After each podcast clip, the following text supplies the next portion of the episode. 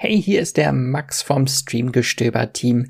Diese Folge klingt ein bisschen anders als sonst. Sie wurde nämlich zuerst als Livestream auf dem Moviepilot YouTube-Kanal gezeigt. Ansonsten bleibt aber alles gleich. Wir von Moviepilot reden über eine Serie und ihr könnt ganz entspannt zuhören. Und jetzt viel Spaß. Hallo liebe Wohlpiloten und herzlich willkommen zu einer weiteren Live-Show. Wir sind total im Westeros-Fieber, weil wir jetzt wöchentlich wirklich ein sehr gelungenes Prequel, meiner Meinung nach, von House, äh, von House, von Game of Thrones haben, und zwar House of the Dragon. Wir sprechen heute ausführlich über Folge 4 dieser tollen Serie. Und ja, natürlich wird es jetzt zu Spoilern kommen, weil wenn wir hier einen richtigen Live-Talk haben, wird es nicht so ablaufen, dass ich sage, die eine Sache, die war interessant. Was hältst du davon, Sebastian? Ja, die fand ich auch interessant. Bitte, bitte, sei euch dessen bewusst. Und in eigener Sache tatsächlich muss ich heute mal was sagen. Und zwar, ich glaube, ich war ein bisschen überaktiv auf YouTube, weil ich habe innerhalb von äh, 24 Stunden was fünf Videos rausgehauen und da sagt der Algorithmus, nö, du bist doof. Deswegen gibt es teilweise keine Push-Nachrichten. Das heißt, wenn es euch nichts ausmacht, normalerweise frage ich nicht danach, Normalerweise bettel ich nicht für sowas. Aber wenn es euch nichts ausmacht und euch die Videos auch tatsächlich gefallen, nur dann klickt doch bitte drauf und hinterlasst ein Like, weil irgendwie werde ich gerade abgestraft dafür, dass ich euch so viel Content gebe. Nicht so geil. Okay, das habe ich jetzt aus dem Weg geräumt. Gehen wir ans Eingemachte. House of the Dragon ist eh viel spannender als ein armer bettelnder Eve. So, ich bin nicht alleine. Ich habe einen brillanten Panel und deswegen André ab in die Totale. Ja, da sind sie. Angefangen mit dem einzig wahren besten Freund, den ich habe auf der Welt, Hocker. Vorsicht. Er ist der Einzige, der hier wirklich konstruktive Beiträge bringt, nicht so wie ich. Und deswegen wundervoll, dich wieder hier zu haben. Ich hoffe, du kriegst noch mehr Autogramme auf deinem Kopf. Wundervoll. Ich kann, jetzt aber nicht so sprechen, weil er sich den Kopf gestoßen hat. Ja, okay. Du hast ihn viel zu rabiat angepackt. Das ist okay. Das ist Hocker, tough. Hocker, das ist nee, nee, nee, tough Hocker, love nennt nee, sich nee, das. Hocker muss, ähm, den muss man zärtlich anfassen. Hör auf damit. Nee, Äh, wirklich. Ja, du bist, du bist Daniel LaRusso, ich bin Johnny Lawrence, okay? Also du bist mir zu weich, ich bin dir zu tough. Und zusammen ergeben Passt, wir. passt auch von, von, von, äh, vom Aussehen so. Ja, wir sind, wir sind, wir, wir sind, wir sind, sind umgedreht. Wir Ja. sind, wir sind Personentausch. Jedenfalls, er hat sich schon selber gerade quasi äh, vorgestellt. Sebastian von Filmstadt, das Jing. Zu meinem Young. Schön, dich hier zu haben. Danke Er ist sehr. für euch verantwortlich, für die Community. Und das zweite Mal in Folge, der einzig wahre Hardy, der in letzter Zeit das ein oder andere Video auch übernimmt von mir. Und ich muss sagen, ich habe mich verliebt in deinen Schnitt. Ich habe bei Werewolf by Night, habe ich ganz schön gelacht. Wegen dem Spongebob. Wegen dem Spongebob und wegen dem äh, Twerk-Einsatz nochmal von She-Hulk. Deswegen super Job. Also put your patcher hands together, wie man so schön sagt, für Hardy. Darfst auch für dich selbst applaudieren. Das ist cool. Das ist okay. Und natürlich, last but not least, der Mann in der Box, der hier nicht vor die Kamera will. Ganz egal, da ist er. André, sei nicht immer so anti. Lächel mal.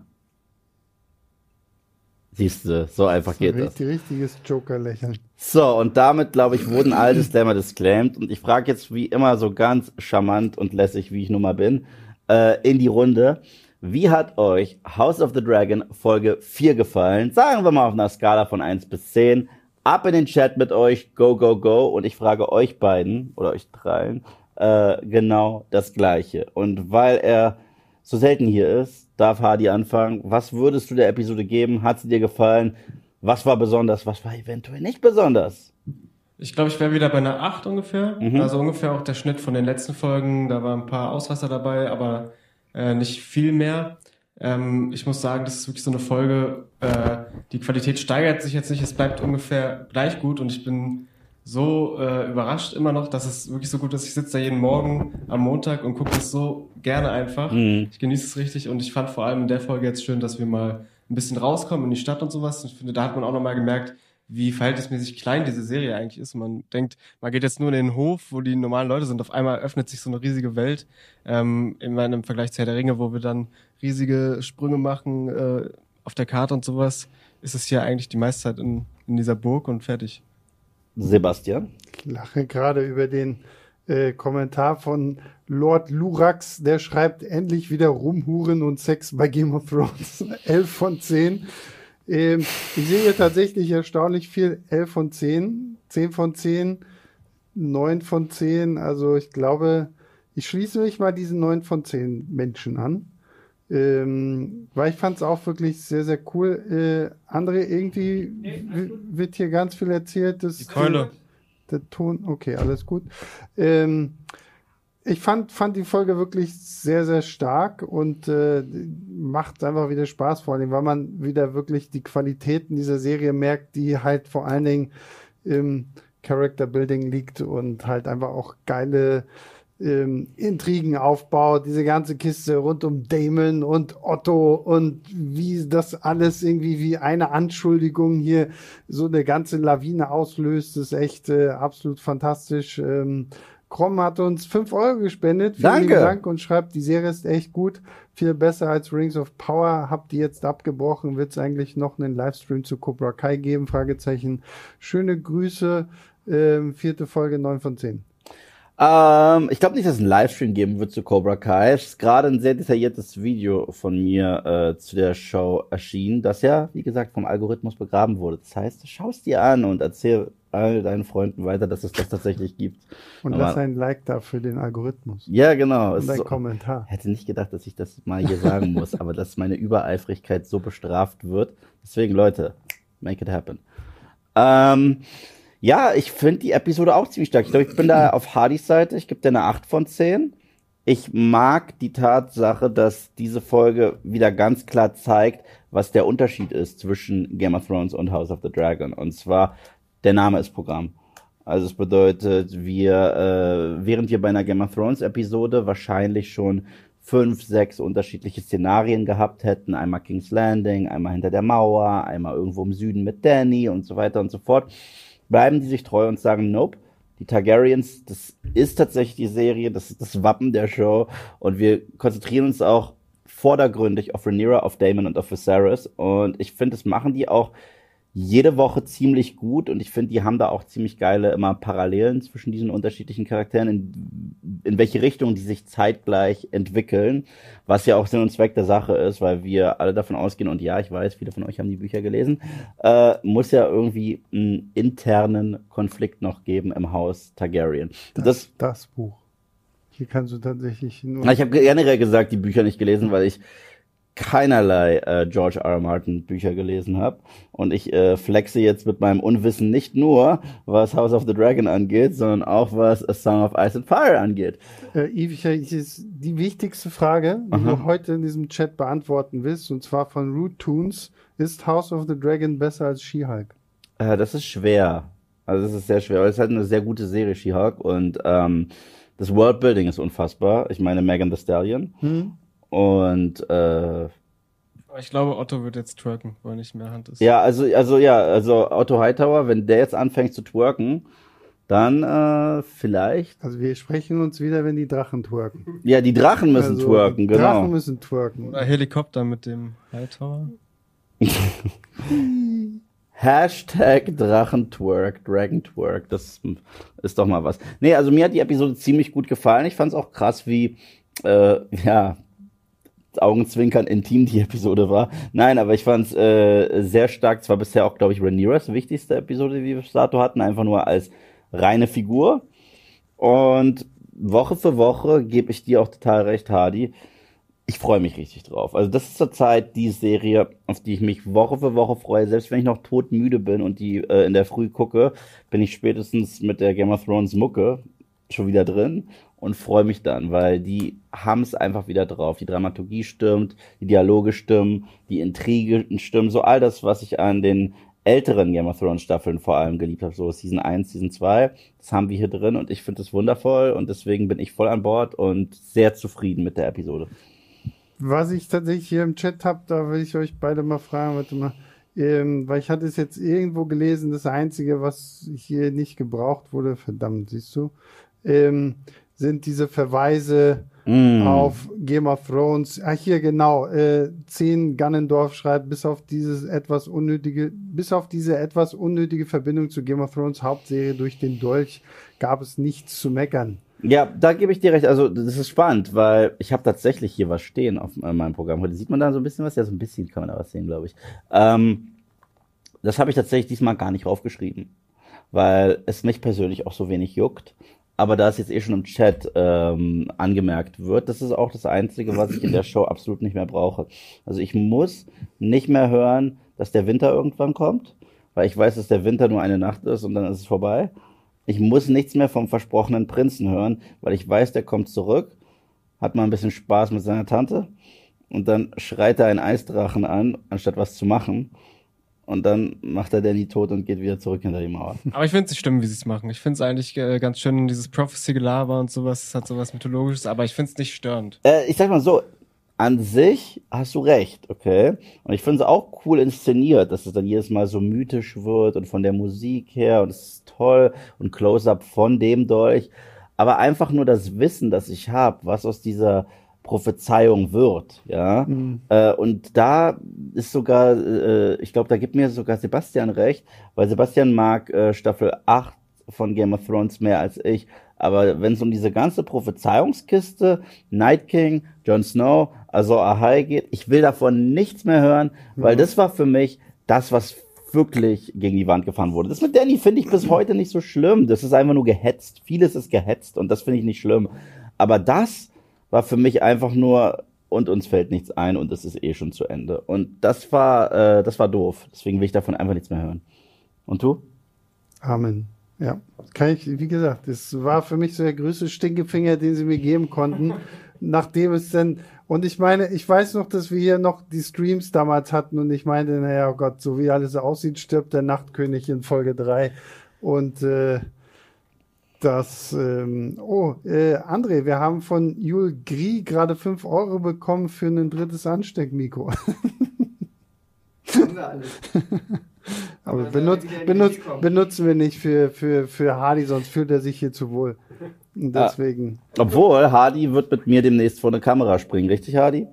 Ja. Möchtest du schon was dazu sagen, groß anteasern, oder willst du es lieber mysteriös halten? Äh, wir haben ja selber noch nicht Ich wollte gerade sagen, du teaserst schon die ganze Zeit irgendwas an. Ihr habt selber noch nicht mal besprochen, was ihr machen wollt, aber. Ich bin der Benioff und Weiss von Moviepilot. Ja. Ich, ich verspreche was krasses und habe gar keine Source Material mehr. Aber ich will auch eigentlich mal was zu Karate Kid dann machen. Ja? Komplette Reihe.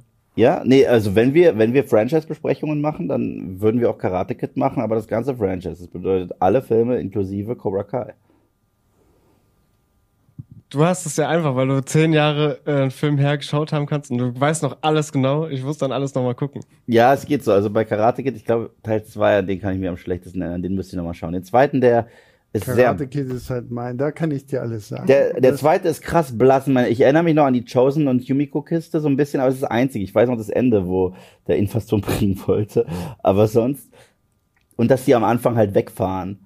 Aber sonst, Teil 3, ich hatte früher als Kind Angst vor Terry Silver, weil er so böse geguckt hat die ganze Zeit. Und ja. Ähm, aber machen wir doch einfach mal weiter. Und zwar, was erneut diese Serie macht, Woche für Woche ist, sie beginnt mit einem Time Jump. Das heißt. Nee, Moment, wir haben, ich habe, bevor wir hier noch eine spannende Frage von Joshua Kalweit, der uns 4,99 gespendet Danke, hat. Joshua. Vielen lieben Dank dafür. Hey, ihr drei, wäre Game of Thrones noch besser geworden, wenn wir House of the Dragon zuerst bekommen hätten? Ähm, ich glaube, das eine muss das andere nicht zwingend hart beeinflussen. Was ich damit meine ist, ähm, wenn wir jetzt House of the Dragon zuerst geschaut hätten, und wir wissen ja gar nicht, wie die Serie ausgeht. Wir wissen nicht, äh, ob sie die Qualität halten können. Wir wissen, äh, fünf Staffeln, glaube ich, sind geplant, oder? Oder von was? Von House of the Dragon? Äh, weiß ich gar nicht. Tja, also ich weiß, ich weiß, dass das äh, Rings of Power so auf, auf fünf Seasons angelegt ist. Bei House of the Dragon bin ich mir ehrlich gesagt gar nicht so sicher. Du kennst ja das Buch, das weißt du, wie viel Material da ist circa für, für Staffeln?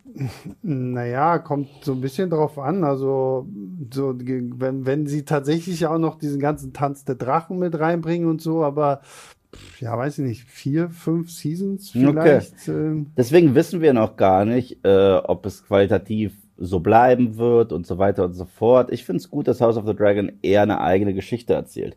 Aber zu deiner Frage, ob es besser gewesen wäre, wenn, ich will auch sehen, worauf du zeigst. Aber okay. Krom hat gerade zwei Euro gespendet und schreibt, Hardy hat meiner Meinung nach Ähnlichkeit mit Daniel Brühl. Ja? Das ist interessant, weil es ja immer Pascal gesagt wird. Äh, und wir haben ja zusammen gewohnt. Ich finde, keiner von euch beiden sieht Daniel. Ich sagen, wäre ich jetzt auch nicht unbedingt so. Ähm, aber das Ding ist folgendes. Wenn du damit meinst, dass der Build-up von House of the Dragon, anhand von Prophezeiungen, wenn wir den noch in einer Serie vorher gehabt hätten und dann noch mal in Game of Thrones, nur um diese Enttäuschung zu kriegen, ich glaube, die Enttäuschung wäre doppelt so krass gewesen, weil wir wüssten ja, dass diese Prophezeiung sich nie erfüllt in House of the Dragon, einfach zeitlich gesehen, das ist ja unmöglich. Und dann sind wir in der Serie die uns äh, versprochen wurde in House of the Dragon mit der Prophezeiung, mit dem Azor Ahai, mit dem Winter is Coming. Und dann kommen wir zum, ich glaube, wir wären noch stinkiger gewesen, oder? Hm. Also, also wenn die Chronologie so gewesen wäre. Ja, vor allem, dann wäre halt, wie du schon meinst, dieser Build-up, so, dann würdest du jetzt schon denken, boah, diese Legende schon ja, die Legende. Tausende von Tausenden von Jahren alt und oh mein Gott, dieser Prinz, der uns versprochen wurde, muss ja der krasseste Obermacker schlechthin sein und dann ist es gar nicht. Ja, ich finde es auch besser, dass es so kommt, auch weil es irgendwie schön ist, von dieser Show mit so riesen Scale am Ende zu so einer kleineren Geschichte zu kommen. Mhm. Es ist mhm. irgendwie so schön fokussiert einfach. Und deswegen ist es auch so schön, dass sich diese Zeitsprünge nie so anfühlen, als ob die irgendwie da Löcher reinreißen oder sowas. Überhaupt nicht, ja. ja.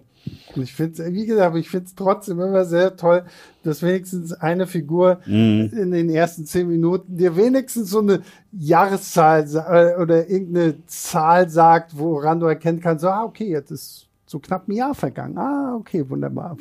Ja, also ich finde es ein interessantes Stilmittel. Ich musste mich, ich musste mich selber so dran gewöhnen, so gerade zwischen der ersten und der zweiten Episode ist ja ein Time Jump gewesen. Ich so, wow, krass. Aber jetzt erwarte ich gar nicht mehr eine Show, die äh, uns mit einem heftigen Cliffhanger zurücklässt, der dann direkt in der nächsten aufgelöst wird. Und ich kann mir mal vorstellen, dass jetzt zwischen Episoden Monate, vielleicht Jahre vergehen und wir sehen dann, was dieser Cliffhanger eigentlich ausgelöst hat äh, anhand von Charakterentwicklungen und so weiter. Und das finde ich eigentlich ganz cool. Ich habe nur gefühlt jede Woche so ein bisschen die Angst davor, dass wir diesen krassen Time Jump machen und dass wir dann hier diese ganzen jungen Schauspieler alle nicht mehr da mhm. haben, weil hier, wie heißt sie, Millie Alcock? Ja, ich glaube schon. Ähm, ich finde sie ja großartig. Ich finde sie auch super. Fantastisch. Und auch die äh, junge Schauspielerin, die ähm, hier Allison spielt, auch fantastisch. Und es tut mir fast schon so ein bisschen leid, dass halt irgendwann dieser Time Jump kommt und dann sind die beiden halt einfach nicht mehr da und dann das haben wir halt auch, andere Leute. Das ne? wird halt das Entscheidende. Und das hängt dann wirklich an den Schauspielern. Wie viel kann man sich noch mit denen identifizieren? Ich muss da an sowas denken wie Moon, äh, Moonlight Mhm. Da gab es dann auch diese krassen Zeitsprünge und es war irgendwie schwierig, sich wieder reinzufinden, dass ja. das überhaupt noch die gleiche Figur ist. So. Mhm. Das, das, da habe ich auch echt so ein bisschen Bammel vor, vor allen Dingen. Das, was ich interessant finde, ich habe letztens irgendwo so ein Interview gelesen mit der jungen Allison-Darstellerin, die erzählt hat, dass sie sich mit Olivia Cook, die ja dann quasi die erwachsenere Variante spielt, dass sie sich gar nicht irgendwie abgesprochen haben oder irgendwie sowas. Also da bin ich auch echt gespannt, wie, wie, wie voneinander getrennt das dann irgendwie sein wird, ob wir dann halt wirklich eine ganz andere Alicent äh, so haben. Also es, es hängt, es, äh, für mich steht und fällt es trotzdem krass mit den Drehbüchern, weil zum Beispiel, als damals das Prequel gemacht wurde zu X-Men und wir Michael Fassbender und James McAvoy hatten in den ikonischen Rollen, die hatten bis dato noch nicht mit äh, Ian McKellen und Sir Patrick Stewart gesprochen. Die haben die ja halt kennengelernt dann in X-Men Days of Future Past und das X-Men-Franchise wurde ja auch nicht so krass durchgeplant, sondern es war so nach dem Motto, oh, der, der macht Geld, dann machen wir weiter. Und ähm, ich fand beide damals wirklich phänomenal in den jüngeren äh, Rollen, also sowohl Fassbender als auch McAvoy. Und das, obwohl die äh, nicht so interagiert hat, aber es waren halt die gleichen Leute hinter der Kamera. Brian Singer war immer noch Produzent von First Class. Und ich finde, ähm, wenn ich so überlege, wie würde ein junger Magneto ausschauen und sich verhalten, habe ich Fassbender direkt im Kopf. Also er hat das schon ziemlich gut gemacht. Ja, Fassbender schon. James McAvoy finde ich, sieht jetzt nicht aus wie ein junger Patrick Stewart, aber das ist ja auch das Geile an diesen Besetzungen, dass es halt nicht darum geht, die müssen jetzt so aussehen, wie die Jungen mhm. sind, sondern sie haben halt irgendwie dieses Charisma von denen mhm. und sowas. Und da muss ich sagen, ist dann halt auch bei House of the Dragon, finde ich schon, was man so gesehen hat, äh, ist schon eine geile Besetzung. Olivia yeah. finde ich auch eine super Schauspielerin und ja. Also ich, ich, ich bin da guter Dinge. Also ich glaube, solange äh, das komplette Team hinter der Kamera und gerade die Autoren wissen, was, was sie machen, und die haben auch irgendwo unser Vertrauen jetzt verdient, nach, glaube ich, vier Episoden, wo wir bis dato so gut wie gar nicht meckern, äh, lasse ich mich da einfach an die Hand nehmen und sage, ich vertraue euch, ich bin gespannt. Und ehrlich gesagt kam sowas dann auch immer ganz spannend sein, eine neue Dynamik sein, wenn du auf einmal neue Schauspieler hast und siehst, okay, wie ist denn euer Take? Und Oh, äh, ich also- mag sowas ganz gerne. Angeblich kommt dieser große Zeitsprung von zehn Jahren zwischen Folge 5 und 6. Also das lese ich jetzt hier schon sehr, sehr häufig. Dann wäre nächste Folge so ja die letzte mit äh, unser Rhaenyra und unser Allison. Genau, also Nexion hat auch geschrieben, irgendwie fünf Folgen sind die Jungschauspielerinnen dabei und ähm, jetzt hat äh, Marva hier auch gerade nochmal geschrieben. Das Ist halt wirklich krass, wenn man überlegt, wenn dann mehrere Staffeln kommt, ist ja die Zeit, die wir jetzt mit den jungen Darstellern verbringen, so ein Mini-Teil von der Serie. Also Deswegen, das kann ja noch ganz anders werden. Halt irgendwie. so, ich meine, und da, da kommt ja jetzt ja noch einiges auf uns zu, aber wo ich mir auch denke, okay, ich, jetzt ist es ja schon alles wirklich sehr gestrafft, gerade durch diese ganzen Zeitsprünge, aber dann werden sie ja wahrscheinlich irgendwann aufhören, so Ja, viel durch die Zeit aus. zu springen und dann kommt wahrscheinlich so ein bisschen so ein gemächlicheres Tempo rein. Da muss man nur aufpassen, dass es nicht halt zu gemächlich ist. Na, ich sehe das so ein bisschen, auf der einen Seite äh, sehe ich das tatsächlich so wie bei The Walking Dead, weil wenn du überlegst, wir hatten neun Staffeln lang mit äh, Rick Grimes und diese ganze Geschichte und danach hatten wir einen Time Jump von sechs Jahren. Das bedeutet, in der Serie, die wir gucken, haben die Charaktere, mit denen wir neun Jahre lang äh, irgendwie verbracht haben, die haben für uns mehr Zeit mit Rick verbracht als tatsächlich in der Serie. Äh, Das, das heißt, die Zeit, wo sie ihn nicht mehr haben, ist länger als die, wo es ihn gab. Und auf der anderen Seite kann man es auch noch mit Game of Thrones vergleichen, weil wenn du die erste Staffel schaust, hast du noch diesen ganz klaren Fokus durch Ned Stark. Und äh, es ist ja nicht so, dass die späteren Staffeln auf einmal schlecht wurden, also ganz später dann vielleicht schon.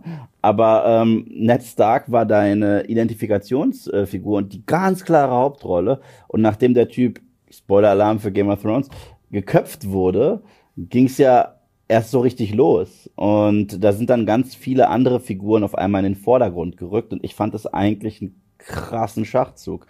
Obwohl Sean Bean in dieser Rolle zu besetzen. Ja, das war ja immer das, was irgendwie alle damals an Game of Thrones so gehuckt hat, dass sie sich sowas trauen. Und klar, es ist jetzt nicht so ein Riesending, ähm, aber habe ich ja letztes Mal auch schon gesagt, ich fand das mit dem Prep wieder schon irgendwie cool, dass sie es gemacht haben, dass sie sich Mhm. sowas trauen.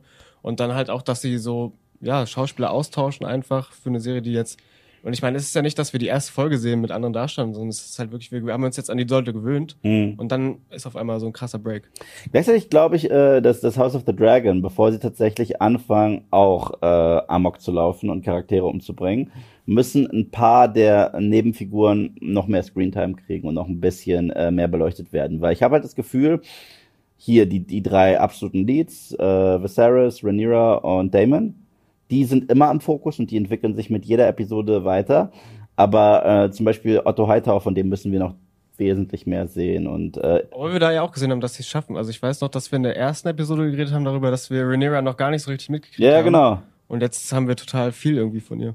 also das macht die Show für mich auch zur Zeit besser als Rings of Power, muss ich einfach sagen. Also ich bin ja keiner von denen, der irgendwie hart anti ist gegen die Show, aber auf Charakterebene, finde ich, lässt sie echt zu wünschen übrig. So nach drei Episoden habe ich keine Figur so richtig kennengelernt, muss ich leider sagen. Sind halt sehr eintönig. Ich weiß, ach so, das ist der, der so guckt. Oder Galadriel ist immer sauer. So. Äh, und, und das ist es halt. Und hier äh, ist es viel, vielschichtiger. Was halt auch generell immer Game of Thrones war, so die Konvention zu brechen. Damon Targaryen, wenn du ihn kennenlernst, denkst du, absoluter Bad Guy.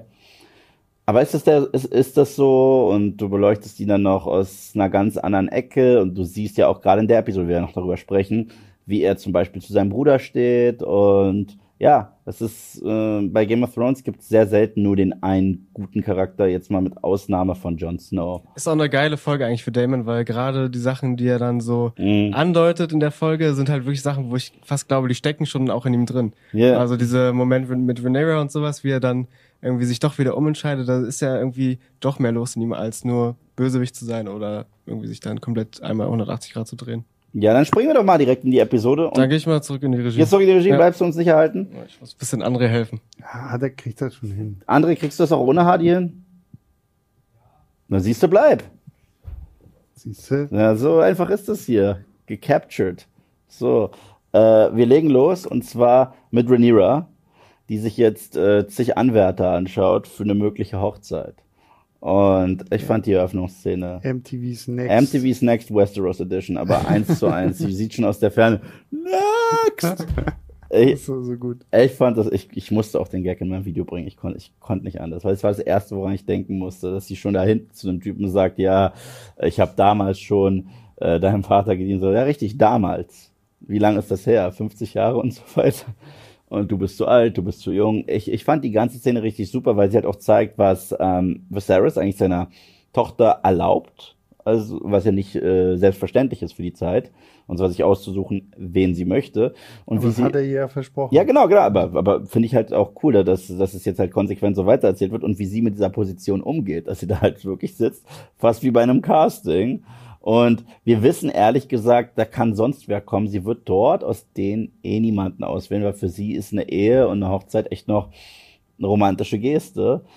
Und das ist es halt in Westeros meistens überhaupt nicht. Aber mir hat es extrem gut gefallen, die Öffnungsszene, gerade mit dem kleinen, war das Blackwood? Ich glaube, es ist- war ein Blackwood. Haus, ja. Haus Blackwood? Ich finde es auch geil. Vor allem, du rechnest ja im Leben nicht damit, dass er diesen anderen Typen da jetzt noch irgendwie mit seinem Schwert umbringt.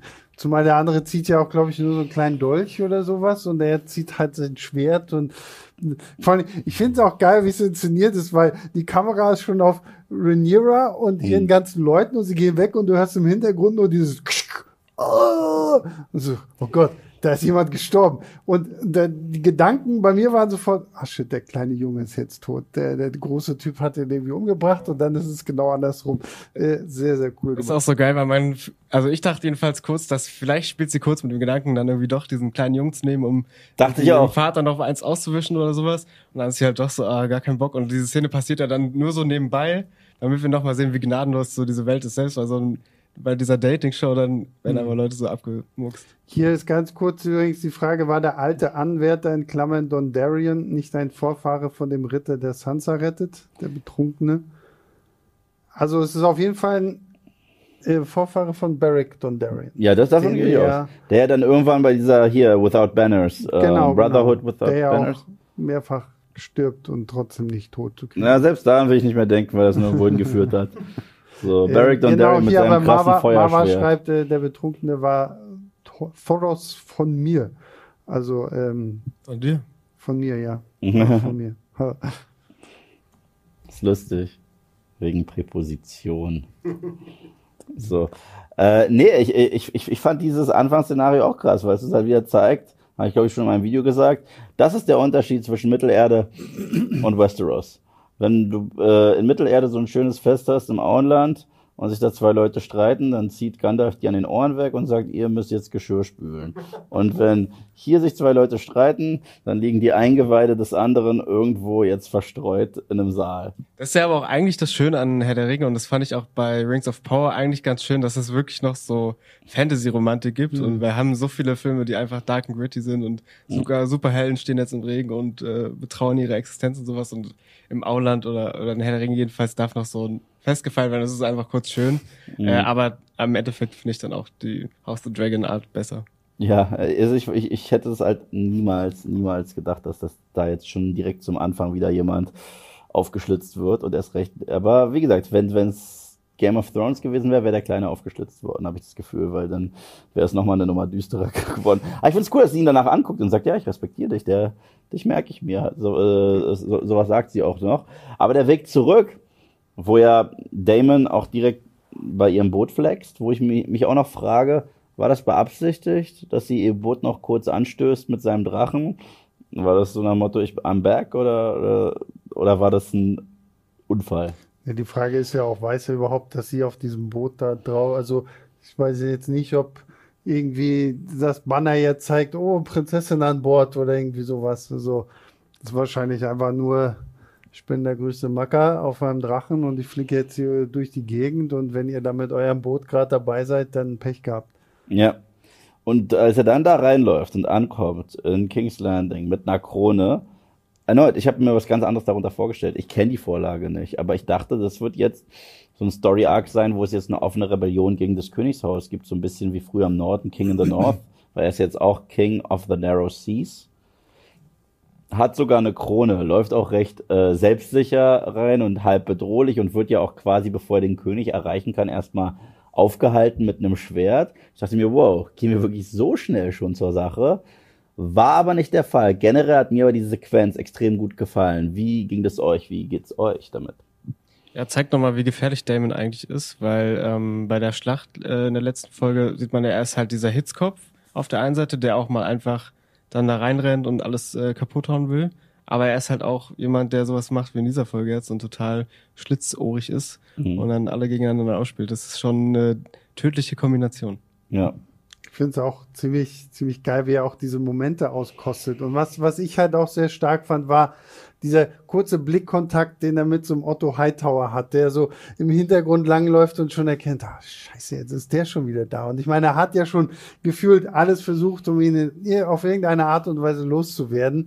Und äh, dass er da jetzt wiederkommt und da merkst du auch so, so ein Damon weiß ganz genau, wer sein eigentlicher Feind hier am Hof ist und gegen wen er hier jetzt wirklich versuchen muss vorzugehen und dass er diesen Moment so ein bisschen auskostet und dann doch vor seinem Bruder auf die Knie geht und wenn das der König zu ihm Rand kommt, dass sie sich so auch umarmen und so, das das hat echt sehr sehr viel äh, Symbolkraft einfach für für den ganzen Hof so, ne, so weil ich meine letztendlich alles was Damon davor gemacht hat, ist jetzt auf einen Schlag ja wieder so ein bisschen gut gemacht, weil ich meine, er hat Dragonstone eingenommen, obwohl er es nicht durfte. Er hat diesen Krieg begonnen, den der König nicht äh, in, in irgendeiner Form bestätigt hatte und äh, kommt jetzt quasi kommt jetzt quasi, weil er siegreich ist und weil er einen kleinen Hofknicks macht, äh, gerade so davon. Das ist äh, ziemlich geil. Ja, ja. Und ich fand die Spannung auch äh, wirklich stark, weil er guckt ihn sich an, sein Bruder direkt, du hast eine Krone. Mhm. Und es ging so lange hin und her, bis man gecheckt hat, ja, okay, aber er ist schon ehrfürchtig, geht auf die Knie, sagt Your Grace. Und wenn die sich dann umarmen, das war schon so eine Katharsis. Aber ja, ich finde es auch geil, die Dynamik. Damon Hightower, von denen will ich noch mehr sehen, weil Hightower ist ja sowieso in dieser Episode großes Thema. Und ich bin sehr gespannt, in welche Richtung sie mit ihm gehen, gerade mit der Position, äh, in, die er sich, in der er sich befindet am Ende der Folge. Äh, echt stark. Aber ja, Damon. Ähm, oh, hier ganz kurz, hier ist nochmal. Äh, Tiffy schreibt, der kurze Kampf zu Beginn war zwischen Haus Schwarzhain und Haus Bracken. Zwei Häuser, die schon seit vielen Jahren verfeindet sind. Das war was für die Buchleser. Hm. Also, also wieder Schande auf mein Haupt, dass ich die Bücher und, nicht gelesen habe. Und äh, Humusschnitte, geil, geiler Name, klingt lecker. Ähm, Super lecker. Schreibt, der Drache hat das Schiff, meine ich, nicht angestupst. Das war der Windstoß durch den Flügelschlag. Hm. Kann ich glaube, er hat es kurz berührt, so ein bisschen mit dem. Es geht halt alles so schnell. Wir haben nicht genau gesehen, wo die Pixel hingeflogen sind. Das stimmt, das stimmt. Übrigens, äh, ich lese in den Kommentaren bei mir, dass sich immer noch sehr viele stören an dem CGI teilweise in der Show, auch was die Drachen angeht. Ich finde es gar nicht so schlimm. Nee, also hier? hier? hier, stört mich das CGI wirklich überhaupt nicht. Nö. Also Game of Thrones hatte genau solche Schwächen auch. Und mhm. das finde ich schon noch besser hier jetzt wieder. Ja. Ja. Also und wie gesagt, wir haben ja schon so häufig darüber gesprochen, wie, wie toll unterschiedlich jetzt die Drachen auch sind. Ich, ich finde die gut. Ja, und das Königshaus kommt ja weiter äh, unter, äh, befindet sich in einer äh, Bedrohung aufgrund der ganzen Situation auch mit Corliss, den wir in dieser Folge nicht sehen. Möchtest du was dazu sagen, Sebastian?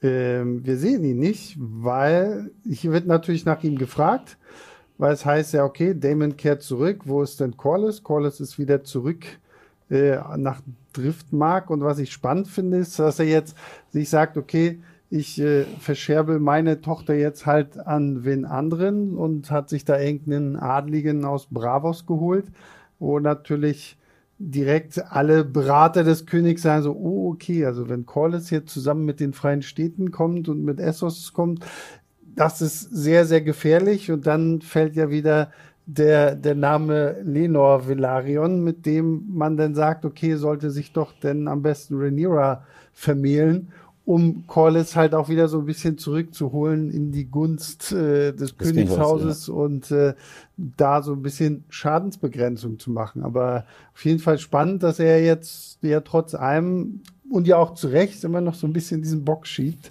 mhm. ähm, weil er ja komplett eigentlich irgendwie fallen gelassen wurde vom König. Ja, es ist, äh, finde ich, ein bisschen bezeichnend für die Folge. Ähm, deswegen würde ich auch trotzdem, auch wenn ich acht Punkte gegeben habe und diese trotzdem super finde, sagen, es ist vielleicht die schwächste Folge bisher, weil es so ein bisschen die Folge ist, wo man ja sehr viel jetzt aufbaut. Das ist auch wichtig, aber es ist so ein bisschen das Ding auch mit Otto, was jetzt am Ende noch passiert, wo wir noch zu kommen. Okay, wir gucken jetzt, was was daraus wird, aber es sind jetzt noch nicht so große Momente, äh, die jetzt schon ausgekostet werden. Ja, aber ich glaube, dass ich glaube, die ganze Corliss-Geschichte ist in der Hinsicht jetzt auch noch nicht so wichtig. Ich glaube, es geht ja jetzt mehr darum, einfach ähm, gerade in dieser Episode sind alles, was rund um Damon und Rhaenyra und Otto und Viserys und Alicent passiert, so. Und ich fand zumindest gut, dass sie es wenigstens einmal erwähnen, okay, ach ja, den Velagion gibt's auch noch irgendwo, der hat auch seine Probleme. Ja, ich bin darauf noch extrem gespannt. Und gleichzeitig wäre es ja spannend gewesen, wenn sie ihn geheiratet hätte, dann hätte sie, hätte dieses Königshaus gleich wieder zwei Drachen gehabt. Und ich zähle, wie viele Drachen man hat, basierend darauf, wie man badass ist. Das ist einfach so. Deswegen, und wir, wir steuern ja auch auf den Tanz der Drachen zu. Deswegen frage ich mich da generell, wie das noch alles ausschauen wird. Aber du hör auf zu grinsen, du weißt ja alles. Was? Nee, aber na, Rhaenyra heiratet. Er sagt, sagt ja. doch am Ende auch, dass sie ihn heiraten wird. Also, Seasmoke kommt dann zumindest erstmal wieder zurück. Mhm. Ähm, dann Viserys ist für mich immer noch eine der faszinierendsten Figuren. Und ich habe gehört, in der Vorlage ist er total langweilig und sehr trocken geschrieben. Ich finde, der Schauspieler holt echt das Beste aus ihm raus. Sie geben ihn äh, sich auch richtig Mühe, ihn mehr und mehr verfallen zu lassen, von Episode zu Episode. Meine Güte, der Typ ist kein fähiger König, aber gleichzeitig ist er ein liebender Vater und er hat auch irgendwo ein gutes Herz. Also mehr als die meisten in Westeros auf jeden Fall. Also für Westeros-Verhältnisse ist es ein Heiliger. Und äh, ich bin ja echt schockiert gewesen bei so ein paar Szenen, auch wo man seinen Rücken sieht. Mhm. Und wie ihm auch nach und nach einfach diese Machtposition aus den äh, Fingern gleitet. Ganz egal, ob er jetzt König ist oder nicht. Weil zum einen gibt es noch ein Gerücht bezüglich des Königshauses, werden wir auch noch drüber sprechen. Auf der anderen ist er halt auch einfach nicht in der Lage, sein Königshaus äh, in äh, Unterordnung, äh, äh, also Ordnung damit reinzubringen. Corliss sagt ja auch, pfeif auf dich. Also ich bin da wahnsinnig gespannt. Wie steht ihr mittlerweile zu Viserys? Schreibt es in die Kommentare, ich frage euch das Gleiche. Ja, ich kann nur dir zustimmen, was du sagst. Das ist ziemlich geil, auch wenn man sich daran zurückerinnert, dass es ja angefangen hat mit diesem Schnitt am Thron und sowas. So irgendwie ist ja keine tiefe Metapher, aber es hat so einen geilen Symbolwert, den diese Figur so mitträgt.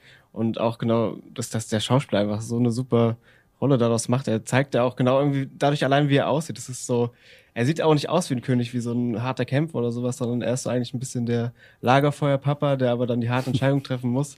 Und halt eine geile Figur für diese Welt, weil sie ja so ein bisschen, was wir auch schon oft gesagt haben, ihren Gefühlen folgt und wem hat es in Game of Thrones jemals gut getan? Hm. Niemanden.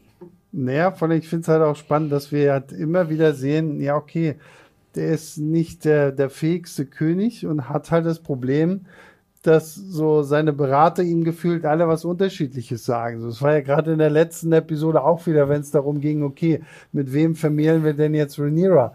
Und der eine sagt, ja, okay, lass uns zu den Lannisters gehen. Der andere sagt, ja, okay, hier, da, dein zweijähriger Sohn Egon, der wird doch wunderbar passen. Und der einzige, der immer irgendwie den richtigen Rat weiß, ist halt dieser Sir Lionel Strong, mhm. dem halt dann auch wieder sagt, na, okay, geh doch irgendwie zu Haus Velarion und so. Und, ähm, Viserys jetzt, dadurch, dass er jetzt dann auch noch hier seine, seine, seine Finger verloren hat und der, er verfällt äußerlich immer mehr und mehr und so innerlich, da hat er ja auch schon wahnsinnig viel irgendwie mit zu kämpfen. Und ähm, ja, ich, ich, ich finde ihn wirklich so als Figur sehr, sehr spannend, weil das, was Hardy schon meinte, so, so kennen wir gar nicht so richtig aus dieser Welt von Game of Thrones, so, so, so, so das ist so die perfekte Figur, die du dir vorstellst, irgendwo in so einer kleinen Hütte im Wald mit seiner Frau und keine Ahnung, zwei Kindern und ein paar Hühner und so. Und da hat er dann irgendwie sein ruhiges Leben, aber nicht die Art von Person, von der du jetzt denkst, okay, die führt jetzt hier das, das ganze Königreich an oder so. Ja, ist ja auch immer, wenn es um harte Entscheidungen geht, sagt er, ich, ich gehe jetzt erstmal jagen, erstmal habe ich ein Bankett, erstmal will ich feiern. Mhm. Also er, er, er weiß ganz genau, dass das gerade alles scheiße läuft, aber er ist dann halt auch wie so ein Kind und will das ignorieren und denkt, denkt irgendwann wird das schon von alleine und das wird ihn halt krassen Arsch beißen. Wir haben hier im Chat ist tatsächlich auch, äh, Marley schreibt, Viserys kann Menschen nicht einschätzen. Life Happens Ever schreibt, dass er aber die Mutter hat sterben lassen, zeigt, dass er im Notfall auch harte Entscheidungen treffen kann, oder? weiß ich, da habe ich auch wieder so ein bisschen das Gefühl gehabt, dass er letztendlich trotzdem so ein bisschen ähm, egoistisch eher an sich und seinen, seinen Thronfolger gedacht hat, weil er immer noch gehofft hat, okay, weil wenn das wenigstens ein Junge wird, dann. Na, und ihm wurde ja auch gesagt, die Frau verlierst du so oder so. Mhm. Also, also es war ja nicht so, dass er sich entscheiden musste. Na, sie haben, ihm, sie haben ihm gesagt, entweder oder. Ja, aber sie haben ihm gesagt, äh, entweder, entweder, du verlierst ein oder äh, entweder ja, genau. Frau und Kind oder eventuell Kind retten. Also mhm. das war jetzt auch nicht so, dass er irgendwie kaltblütig war äh, und sagt, ich lasse jetzt meine Frau ja, sterben, ja. auch wenn man sie retten kann. Sie war ja, so hart es klingt, im Tode geweiht. Er hat ihr ja. nur die Entscheidung abgenommen, wie lange es dauert. Und hätte ja auch nicht mehr so lange gedauert. Und, Hier, ähm, Juan Snow sehr cool. Er schreibt, er hat endlich mal gegenüber Otto Tacheles geredet. Mhm. Äh, bin gespannt, was das für Auswirkungen für Alicent hat. Das fand ich auch sehr spannend. Da kommen wir, kommen wir auch noch zu. Es gab, es gab, ja zwei konfrontative Sequenzen. Aber das war auf jeden Fall mal so was, wo ich schon ähm, bei Viserys hier gar nicht mehr so richtig. Ich meine, ich wusste, dass das kommt, aber so von der, wenn ich einfach nur den Sebastian sehe, der diese Serie guckt, hätte ich dieses, diesem Viserys gar nicht mehr zugetraut, dass er noch irgendwie tatsächlich die Eier in der Hose hat, zu sagen, okay, komm, ey, Du, du denkst nur noch an dich. Es funktioniert einfach so nicht. Ja, dann kommen wir, glaube ich, zum skandalösen Teil der Folge. Also Rhaenyra kriegt eines Abends wie so eine kleine Botschaft und auch noch Klamotten, dass sie sich anziehen kann wie ein kleiner Bub. Und dann haben wir die R-Rated-Version von Aladdin und Jasmin in Agrabah unterwegs. Also ich musste so hart dran denken, auch mit den langen Kamerafahrten durch und es war halt dann äh, äh, dieses Denkmal für den Drachen, anstatt dass das Agrabah war, außerhalb vom äh, Tempel. Und diese ganze Sequenz, ich wusste anfangs nicht, was das bedeutet. Ich wusste anfangs nicht, ob Damon mit ihr redet und sagt, guck mal, dein Vater ist nicht fit, um zu regieren. Ich wusste nicht, in welche Richtung das geht, bis ich gesehen habe, dass sie in ein Bordell gehen. Ich so, oh, das? Ja, aber bevor wir ins Bordell gehen, wollen wir zum Theaterstück? Gehen wir vielleicht nochmal zu diesem Theaterstück, mhm. weil das fand ich ja tatsächlich sehr, sehr spannend, weil wir haben dieses ganze Gerede, ähm, dass, dass, ähm, dass Rhaenyra jetzt vielleicht ja doch als Thronerbin wieder zurückgenommen werden. Haben wir ja die ganze Zeit jetzt schon im, im Ho am Hof da immer wieder gehört von allen möglichen Beratern und so. Und ich fand diese Szene echt sehr, sehr spannend, dass sie jetzt quasi nochmal äh, vom, vom Volk vorgesetzt bekommt, dass die eigentlich genauso denken. Mhm. Und dass da ja ständig auch gesagt wird, so, naja, okay, was Rhaenyra fehlt, ist halt der Schniedel so. Und mhm. äh, wenn der nicht da ist, dann können wir sie auch irgendwie nicht voll nehmen. Und äh, das fand ich tatsächlich, äh, war eine echt starke und spannende Szene. Das war auch so witzig, wo sie als Einzige schreit, Buh! Ja, genau. Ich habe auch die ganze Zeit gehofft, dass Matt Damon irgendjemand im Theater das spielt, weil ich die ganze Zeit an Tor denke. Ah, wirklich? ja, aber, aber, aber das, das war halt auch wieder, äh, wenn du in deiner eigenen Social Media Bubble gefangen bist, so, so die, die große Version. Social Media war jetzt gerade Thema wieder bei Cobra Kai in meinem Video.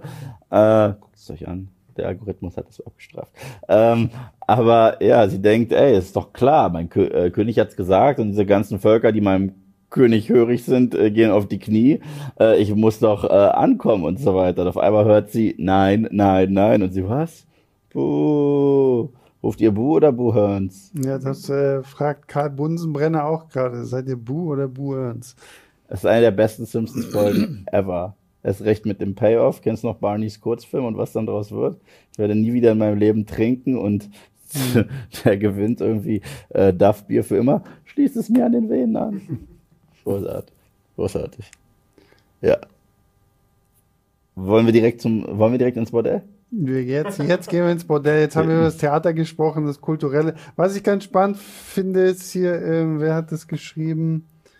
Ähm, Moment, Moment. Irgendwer fand es schade, dass sie sich nicht von dieser alten Frau hat ihre Zukunft vorlesen lassen. Das sah übrigens fies aus mit den ausgestochenen genau. Augen. Wo, Ach hier, äh, Mar Marva schreibt, schade, dass Rhaenyra sich nicht von der alten Frau die Zukunft vorhersagen lässt. Das sah echt fies aus, auch wo, wo es da so, du richtig sehen konntest, dass es Augenhöhlen sind, weil das mhm. Feuer hat da so, äh, ja, eine richtige Silhouette in ihre ja. Augenhöhlen reingeworfen. Das war echt ekelhaft. Meine Güte. Ja, dann gehen wir ins Bordell zu dritt. Genau. Äh, Pascal Heimlicher hat uns zehn ähm, Schweizer Franken und null Rappen dazu Danke. gespendet und schreibt, ähm, wie Rhaenyra ihre sexuellen Gefühle entdeckt und Alicent einfach nur halbtot unter dem König liegt.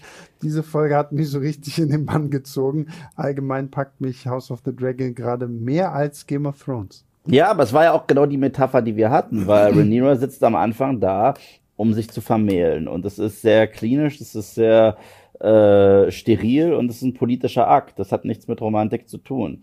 Und Damon will ja zeigen, du hast eigentlich Privilegien, die, die, die du nicht kennst, die ich habe. Ich bin auch verheiratet und mega unglücklich, aber ich mache, was ich will.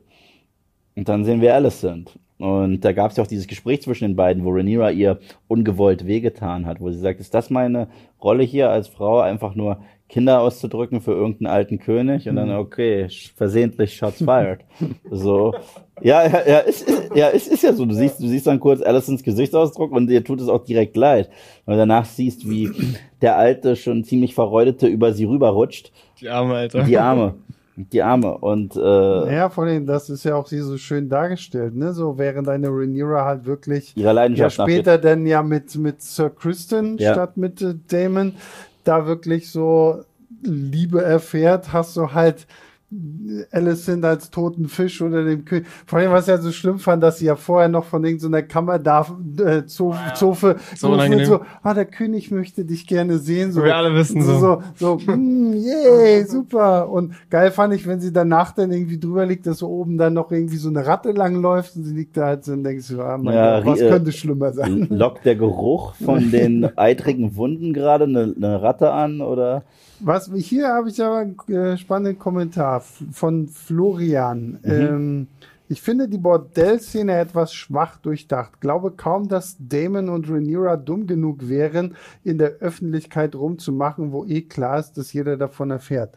Das ist jetzt halt die Frage, weil Damon, und äh, da gibt's halt auch das Gespräch später, die Konfrontation zwischen Bruder und Bruder, der leugnet das ja gar nicht.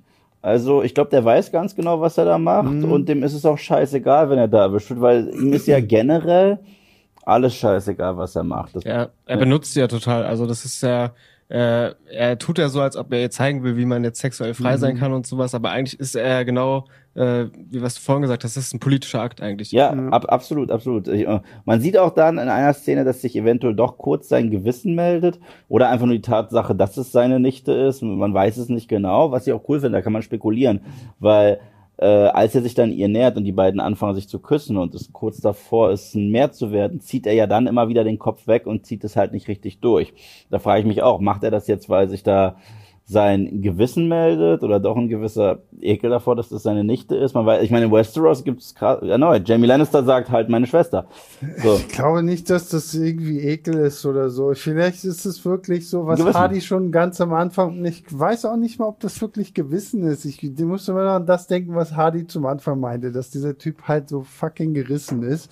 Und ich meine, was macht dich noch faszinierender für, für eine junge Frau, wenn du in dem Augenblick, wo ihr gerade irgendwie, vielleicht so, so, ah, nee, jetzt erstmal doch nicht so, so, so. Obwohl ich da fand, da fand ich es gut, wie lange diese Szene auch ist. Ja. Ja. Äh, und da dachte ich nämlich auch am Anfang, dachte ich, er zieht jetzt weg, um sie irgendwie ein bisschen zu teasen Mhm. und sowas. Aber dann glaube ich halt auch fast, dass, er, dass sich doch sein Gewissen einschaltet, weil ich glaube, wenn dieser Typ eine Schwachstelle hat, dann ist es halt äh, Rhaenyra.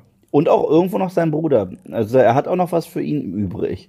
Er hat immer seine Momente, wo er ja, ähm, also auch dieses erste Streitgespräch damals, wo er quasi verbannt wurde für den Toast, den er gehalten hat auf den, äh, auf den toten äh, Nachkommen, der ja nur einen Tag gelebt hat. Du merkst, er liebt seinen Bruder, aber halt auf seine Art und Weise. Das ist halt äh, spannend. Seine Familie bedeutet ihm eine Menge, nur die Art und Weise, seine Position zurzeit im Leben gefällt ihm überhaupt nicht. Ihm gefällt es nicht mit seiner Ehefrau, die er nicht haben will, irgendwo hausieren zu müssen. Da ist er lieber auf dem Schlachtfeld und gleichzeitig will er auch nah bei seiner Familie. Er sagt ja auch das, äh, das erste, als er nach Hause, äh, nach Hause kommt, sagt er, ich bin zu Hause. Und dann fragt man ihn, bist du nicht zu Hause mit deiner Königin? Und dann nennt er sich wieder die Bronze Bitch oder so. Also, Ja, er fühlt sich ja ausgeschlossen oder ausgestoßen. Total. Er ist halt, ähm, er sieht sich ja auch, glaube ich, selber würdiger als König als sein Bruder. Ja, ähm, ist er auch. Aber es ist so die Show auch, der, der ausgestoßen bist. Ich meine, Mhm. Otto ist ja, glaube ich, auch der Zweitgeborene bei seiner Familie und Mhm. kann deswegen irgendwie nicht äh, Macht haben. Rhaenyra ist eine Frau und darf deswegen nicht Macht haben und Damon hat so sein eigenes Schicksal. Es ist so ein bisschen die Show von denen, die sich so Den gegen diese. Traditionen Ja, das ist wollen. das, ja. was wir ja letztens hier im Mit Marco. Podcast auch im Podca äh, mit Marco besprochen haben. Es ist diese sind immer irgendwie diese Second Sons. Also so, So hieß die ja auch die Folge irgendwie letztes die, Mal. Die, die zweiten Söhne irgendwie, die die eigentlich nichts mehr zu sagen. Auch so ein Otto Hightower ist ja so einer. Also er wird ja nie diesen Sitz Hightower für sich beanspruchen können, weil er ja auch nur der zweite Sohn ist. Und ähm, so kämpft hier halt gefühlt jeder irgendwie mit sich rum und ähm, jeder versucht irgendwie was, was klar zu machen für, für seine eigenen Machtbedürfnisse. Ja, ist auch so eine ganz geile Parallele zu Game of Thrones, weil da war Daenerys dann ja jemand irgendwie, die sich zurückholen wollte, was, Mhm. wo sie da glaubt, dass ihr gehört. Und das ist ja so ein bisschen das Gleiche, nur dass es noch mal ein bisschen komplizierter ist. Ja, also äh, es war ja dieser Mix aus Daenerys will sich alles zurückholen und Jon Snow will es nie äh, und ist eigentlich der ultimative Underdog, wird aber schicksalsmäßig da immer in diese Richtung reingerückt und deswegen treffen Feuer auf Eis und Feuer in Eis.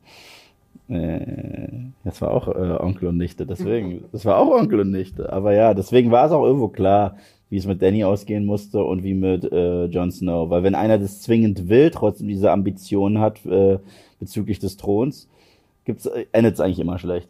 Der, der dies- diesen unbequemsten Stuhl auf der Welt äh, haben möchte, der stirbt. Also, und, und John wollte ihn ja nie. Und deswegen saß er auch nie drauf. Obwohl er es hätte tun können, wenn diese ganze also Ahai-Kacke nicht so kacke gelaufen wäre. Lustige ist jetzt, wenn ich hier so in den Chat gucke, kommt ganz viel, dass Damon Potenzprobleme haben könnte. Äh, das hatte er ja in der ersten Folge, in dieser Sex-Position-Sequenz mit Mhm. seiner Konkubine. Da hat er es ja irgendwie nicht richtig gebacken gekriegt, aber auch irgendwie, weil er gerade wieder eine Identitätskrise hatte mit seinem Bruder. Ich glaube nicht, dass das hier der Fall war, weil er scheint ja ansonsten auch mit ihr jetzt wieder gut klarzukommen, auch intim. Ähm, ich, ich glaube nicht, dass, dass das der Grund war, warum er mit Rhaenyra aufgehört Mhm. hat. Ähm, ja, dann sprechen wir doch äh, danach. Warte mal, warte mal. Ich, achso, hier, ich kann noch ein paar äh, spenden. Äh, der, der Pat663 hat uns 10 Schweizer Franken und Danke. nur Rappen gespendet. Ich fand die Folge super und das Verhältnis zwischen Rhaenyra und Damon sehr stark gelungen. Jetzt kann ich Rhaenyra und Daenerys ein bisschen mehr unterscheiden. Ja, also ich finde schon, äh, ich, ich finde gerade in der ersten Folge war das sehr schwer, weil da hat man sie auch eins zu eins auch eingekleidet wie sie. Man hat ihr sogar die gleiche Inszenierung gegeben, wie sie mit dem Drachen da ankam, nur noch keine Bedrohung, noch keine Diktatorin, die jetzt in King's Landing ist und da ihre quasi Hitlerrede hält. So. Ähm, ja, zum, Schlu äh, zum Schluss gibt's dann aber den Moment, wo man merkt, Rhaenyra hat Blut geleckt. Weil nachdem sie äh, Blut geleckt hat bei ihrem Onkel, schnappt sie Das sich klingt ihr. so falsch, wenn du das so sagst. ja, es, es, ist, hinaus? es ist Westeros, Leute. Es ist ja, nein, aber Blut geleckt klingt trotzdem irgendwie falsch. Naja, danach schnappt sie sich halt jemanden, den sie sich aussucht. Und das ist Kristen. Ja, aber das wurde ja auch schon die ganze Zeit so Ja, angeteasert. Erneut Aladdin. Absolut. Ich bin eine Prinzessin und ich möchte keinen Adligen. Ich möchte jemanden, der normal ist. Ich glaube, Yves muss mal wieder Aladdin gucken. Das- Also ja klar, da, da klar, da klar wurde es in Aladdin nicht so explizit oder irgendwie so. Stell dir das mal vor. Stell dir mal vor, es wäre so Das gewesen. wär Meine Güte. Krasser. Das, dann will ich nicht wissen, wa- was sie da noch alles mit Jafar gezeigt hätten. So. Das, das, das will ich wirklich nicht wissen. Aber ja, ich fand die Szene zwischen den beiden ganz schön. Die haben eine tolle Chemie und er sieht sogar ein bisschen Aladdin ähnlich aus, finde ich, mit der Matte. Ja, diesen 90s Hairstyle. Also auf jeden Fall der, der Schönling von Westeros. absolut, Ja. absolut. Und das ist ja auch wirklich diese Parallelmontage dann mit Alicent, oder? Ja, genau, genau. Das, da genau, siehst du, ja, ja. sie sucht sich gerade ihren Partner aus, ihren Liebespartner und Alicent Muss halt. muss halt herhalten. ne? Ja, Und ist auch, ich meine, Alicent-Szene ist ja so klassischer, unangenehmer Game of Thrones-Sex eigentlich so. Mhm. Und ich weiß gar nicht, wann letzte Mal so eine, so eine Sexszene so sinnlich irgendwie war in Game of Thrones. Wahrscheinlich Ygritte und Ja, Jon. wollte ich gerade sagen. Jon Snow und Ygritte in der Höhle. Ja. Ja, oder Jon Snow und Daenerys auf dem Schiff. Stimmt. Obwohl, da, obwohl ich finde, die beiden hatten Das war, nee, nee, Ja, es das war mal ein bisschen awkward, es war, war nicht so eine schöne Chemie, aber zumindest war das ja auch so, so ein bisschen eigentlich so Es eine, sollte so sein. Ja, ja, Äh, genau. also, Ja, ja. Ich glaube, die beiden hatten nie zusammen einen Screentest vorher, weil, weil man, Mhm. man weiß das halt nie, wie das ist. Du hast Daenerys und Jon Snow hatten keine Szenen bis Staffel 7 zusammen. Aber gab's da nicht auch dieses Making-of, wo sie sich küssen und sie dreht sich dann so weg und sagt, das ist voll komisch. ja, so? genau, aber, aber das stimmt, das war, na gut, aber das hat sie gesagt im Interview, weil sie dann schon wusste, dass äh, sie die Tante ist. Also das, das ging dann darum. Ja. Weil das, da hat sie ja darüber gesprochen, wie das war, als sie sich geküsst haben auf dem Schiff und da war ja schon Bran mit, mit seiner Vis André? lebst du noch? Okay. Das heißt, äh, für, für alle da draußen ist es grad, gab gerade einen kurzen kleinen Das war wieder der Geist. Ja, genau. Hallo. Ähm, Hallo? Was ich, ähm, jetzt weiß ich nicht mehr, was ich sagen wollte. Sorry. Nee, egal. Nee, aber es, äh, das, das war ein starker Mann und typisch Westeros, ey. Typisch Westeros. Du denkst dir, das ist jetzt so eine wunderschöne Szene für Rhaenyra und sie hat da ihren, Lie- ihre Liebe gefunden, aber erneut, wir sind nicht in Mittelerde, wir sind in Westeros. Kurz danach kriegt sie einen schönen Tee. Von ihrem Vater geliefert, das war Den düster. kriegt sie ja ganz, ganz später danach. Und äh, den kriegt sie auch vom Meister. Ja, aber sagt ein Tee von deinem Vater. Mhm. Also, aber, na, dann sprechen wir doch mal über die, die ganzen Konsequenzen von dieser schicksalhaften Nacht, weil kurz darauf meldet sich ja ein Otto Hightower bei Viserys und sagt, ja, ich habe Nachrichten bezüglich deiner Tochter. Wie lange er gebraucht hat, um mit der Sprache rauszugehen, aber auf der anderen Seite, wie lange Viserys gebraucht hat, um zu checken, was er ihm probiert zu sagen, fand ich auch sehr witzig. Ist sie verletzt? Nein. Äh, ich möchte nicht so über ihre Eskapaden sprechen. Fällt mir schwer, was für Eskapaden. Na, mit dem Onkel. Erzähl Sagt er mir. dann nochmal Coupling. Ja, Coupling. Was, Coupling äh, ist das bisschen, was er Wort. auf Deutsch sagt, aber Paaren. Paaren höchstwahrscheinlich. Nee, gehe ich von aus. Ähm, was ja, sagt er dann? Die haben gebumst. yo, Dicker, du glaubst nicht, was passiert ist. Die haben da richtig rumgegediet. So, ja, aber wann sind wir pubertär? So, aber auf jeden Fall, ich fand äh, Viserys Reaktion krass. Absolut, also das, das war eine der stärksten Szenen. Naja, da zeigt sich das erste Mal, dass er ja doch irgendwo auch immer noch Vater ist und dass er Mhm. sowas über seine Tochter jetzt auch nicht hören will. Und schön fand ich auch, wie er sagt, ja, okay, dann zeig mir den, bring mir deinen Informanten und äh, Mhm. äh, Otto dann direkt so, so ja, nee, ähm, das will ich jetzt nicht äh, preisgeben, so, weil du am Ende, wir haben diesen kleinen Jungen da, der irgendwie vor dem Bordell gehockt hat und gesehen hat, wie, wie Damon rausläuft und wie Rhaenyra ihm hinterherläuft. Dieser kleine Junge war jetzt nicht im Bordell und hat jetzt nicht gesehen, was da irgendwie wirklich passiert. So, jetzt sind wir wieder an dem gleichen Punkt wie mit der Kiste. Wie hat Damon jetzt über diesen Aegon geredet. Egon gesch- nee, Äh, nicht- nicht Aegon, den ersten, äh, Balon, Balon. Balon, über Ja. Balon gesprochen. Und ähm, ja, also das, ähm, das, das, das fand ich echt sehr, sehr stark. So, da hat sich äh, der König das erste Mal wirklich gezeigt, ähm, als jemand, der auch mal ein bisschen auf den Tisch hauen kann. Oh ja, und danach auf seinen Bruder einhauen oder eintreten kann. Ja, Das Geile ist, wir haben auch gar nicht gesehen, wie ja Damon, der, den muss man ja verhaftet haben und dem König vor die Füße geworfen Mhm. haben, weil die Szene beginnt ja, dass er schon auf dem Boden liegt. Und nee, er, wird, gut, aber- er kommt am Tor rein in seinen abgefuckten Klamotten, dann wird er ja direkt von ein paar Soldaten geschlagen. ja, genau. Und er liegt doch dann da, da Missaria kommt ihn doch dann auch noch mal kurz irgendwie besuchen da in dieser Mhm. komischen, wo er da irgendwie aufwacht und so und ähm, die finde ich kommt mir ehrlich gesagt so ein bisschen zu kurz so die seine Konkubine Mhm. Schrägstrich zweite Frau, die doch nicht seine zweite Frau ist, mit der er Mhm. quasi nur so ein bisschen den König provozieren wollte.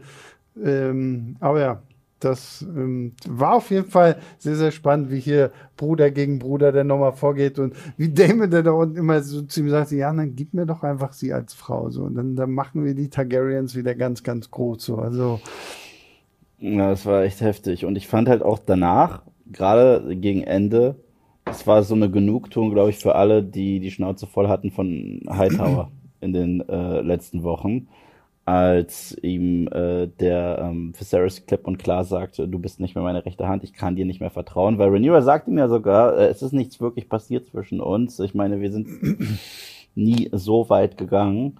Aber dann kommt Training Day, wie gesagt, es zählt nicht, was du weißt, es zählt, was du beweisen kannst. Aber er fühlt sich halt mittlerweile sehr unwohl äh, gegenüber Otto Hightower. Was ich spannend finde, dass Viserys sagt, es ist schon eine Weile so, dass ich dir nicht trauen kann. Ich so, wow, Viserys, ist es dir aufgefallen? Ich meine, es ist jedem aufgefallen, der die Show wöchentlich guckt, aber ich wusste nicht, dass es dir aufgefallen Ja, ist. ist krass, dass er es dann auch so genau benennen kann, dass er doch gemerkt hat, dass Alice in der auch zu ihm geschickt wurde und sowas.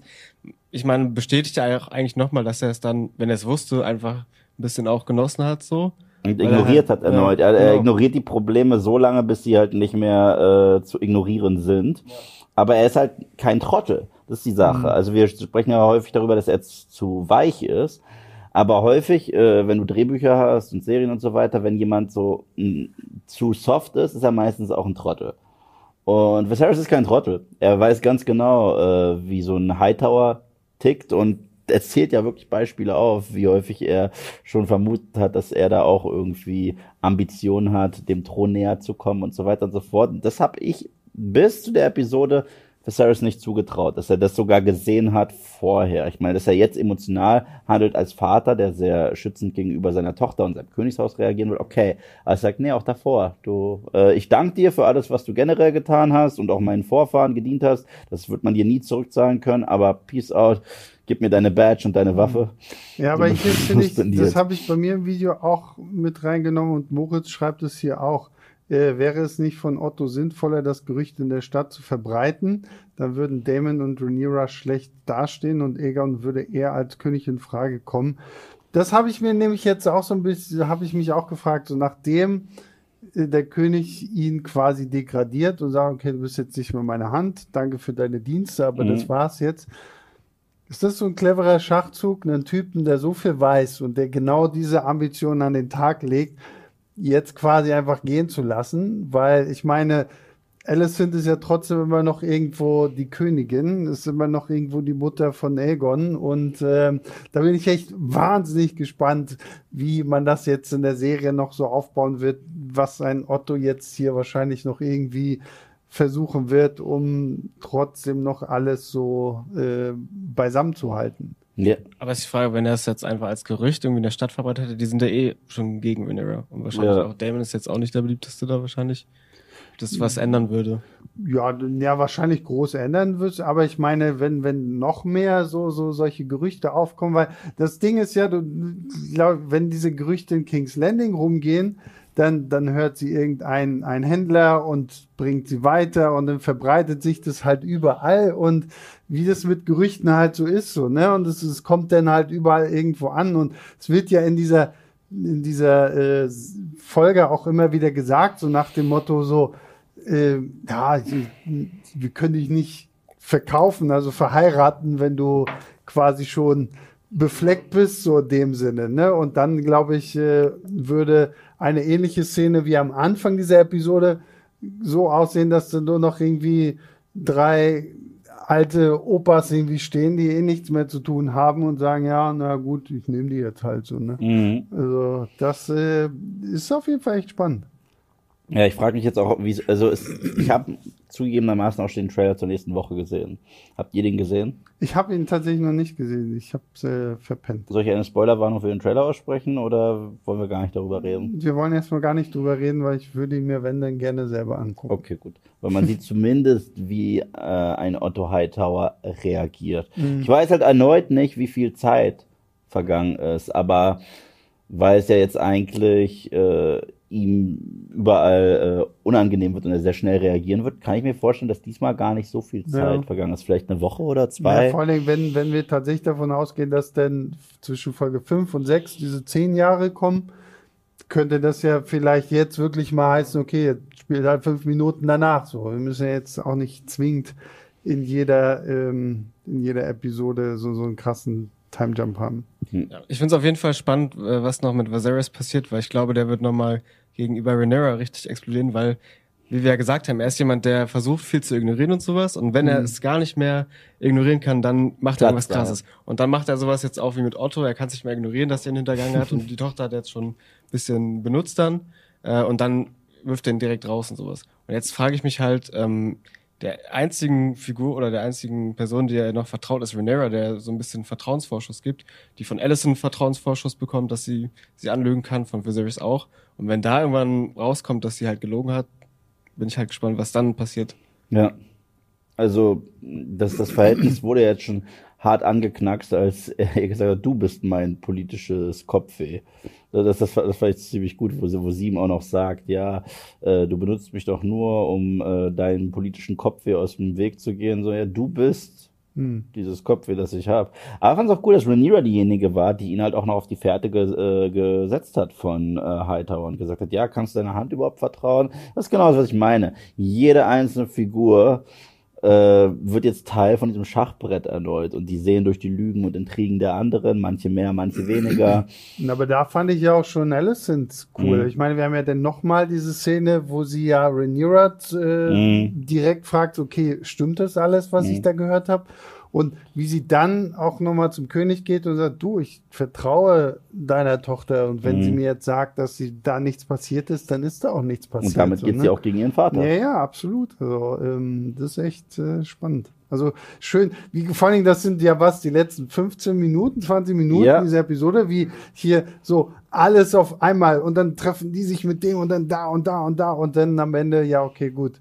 Die eine muss komischen Tee trinken und der andere wird Das gefeuert. meinte ich ja, es wird so ganz viel jetzt angestoßen Ja, ja. und dann wahrscheinlich explodiert nächste Folge alles und dann haben wir einen riesen Zeitsprung. Ich sag nur, guck den Trailer. Wer sag Ja. ich dich? ja, okay, ich gucke den, sobald wir mit diesem Stream durch sind. Ja, und damit sind wir auch eigentlich mit der Na, dann gucke Thematik ich jetzt den. durch. Ähm, hast du noch was vorzulesen? Ich habe hier noch, weil Sebastian hat von 10 Euro gespendet. Nice, danke. Ja, gerne. Danke. Äh, und äh, ich würde gerne wissen, ähm, Sebastian schreibt, ich selbst bin bei House of the Dragon hin und weg und muss sagen, dass ich von Matt Smith als Damon Targaryen hin und weg bin. Wahnsinns-Performance, äh, Ring of Powers habe ich erstmal pausiert. Ja, also Matt Smith ist halt auch eine absolute Wucht. Aber das Problem bei Ring of, Rings of Power sind für mich nicht die Darsteller. Es ist für mich tatsächlich die Drehbücher bisher. Ich finde, die können auch nicht wirklich zeigen, was sie drauf haben, weil sie noch nicht richtig getestet wurden. Am meisten haben mir bis dato die Zwerge gefallen, weil sie sich auch so richtig angefühlt haben, wie das, was wir so aus Peter Jackson kennen. Und es war so charmant und ein bisschen kitschig und das fand ich richtig schön. Aber ansonsten sind mir die Die haben auch am meisten Persönlichkeit. Voll, voll. Aber am wenigsten Persönlichkeit hat für mich tatsächlich unsere Hauptfigur Galadriel, was nicht gut ist. Ich Ja. muss ja sagen, ich hatte Matt Smith gar nicht so große Schauspieler irgendwie. Ich weiß gar nicht, in was Doctor ich ihn, Who. Ja, klar, ich So. weiß, dass er in Doctor Who, aber ich habe halt nie Doctor Who gesehen. Ich habe halt nur diesen wunderbaren äh, Vampirfilm mit ihm Der war ein gesehen. Meisterwerk, ja. ähm, Erst noch in dem letzten Edgar Wright. -Film. Stimmt, stimmt, genau. Äh, Last Night in Zoo. Da fand ich ihn tatsächlich auch schon, obwohl die Rolle hat ja auch schon so ein bisschen was von, von Er hat so Ähm, dieses Bad Guy-mäßige und er, er ist auch richtig gut in Lost River von, von Ryan Gosling. Oh, Ah, wow. okay, Okay, okay. geil. Er ist ja auch richtig, richtig schön creepy. Also, der hat schon. Also ich finde ihn hier, er, er ist richtig cool so und ihn werden wir natürlich auch noch nach dem größeren Zeitsprung irgendwie haben. Das hat man ja schon in den Trailern gesehen. Da bin ich auf jeden Fall echt gespannt. Ähm, Wenn es noch einen Zeitsprung gibt, ist, ist dann eigentlich nur noch die Hälfte von Viserys da irgendwann. Also ja, ist dann einfach nur, ist dann einfach nur noch ein Kopf wie bei ist wie Futurama. Futurama, ja. genau, es ist nur noch ein sprechender Kopf. Der, der einfach so am, am, so Thron, Tank. am Thron einfach so rangehängt wird. Äh, Becker 88 Rebecca hat uns 9,99 gespendet. Danke. und schreibt einfach ein kleines Danke für eure tollen Videos. Ihr versüßt mir immer meinen Feierabend. Vielen, vielen Dank. Ähm, oh, hier geht gerade die Life Happens Ever David Tennant bester Doktor. Geht gerade die Doktor. David Ja, ich muss gestehen, ich sehr habe halt nie Doctor Who geguckt, ne?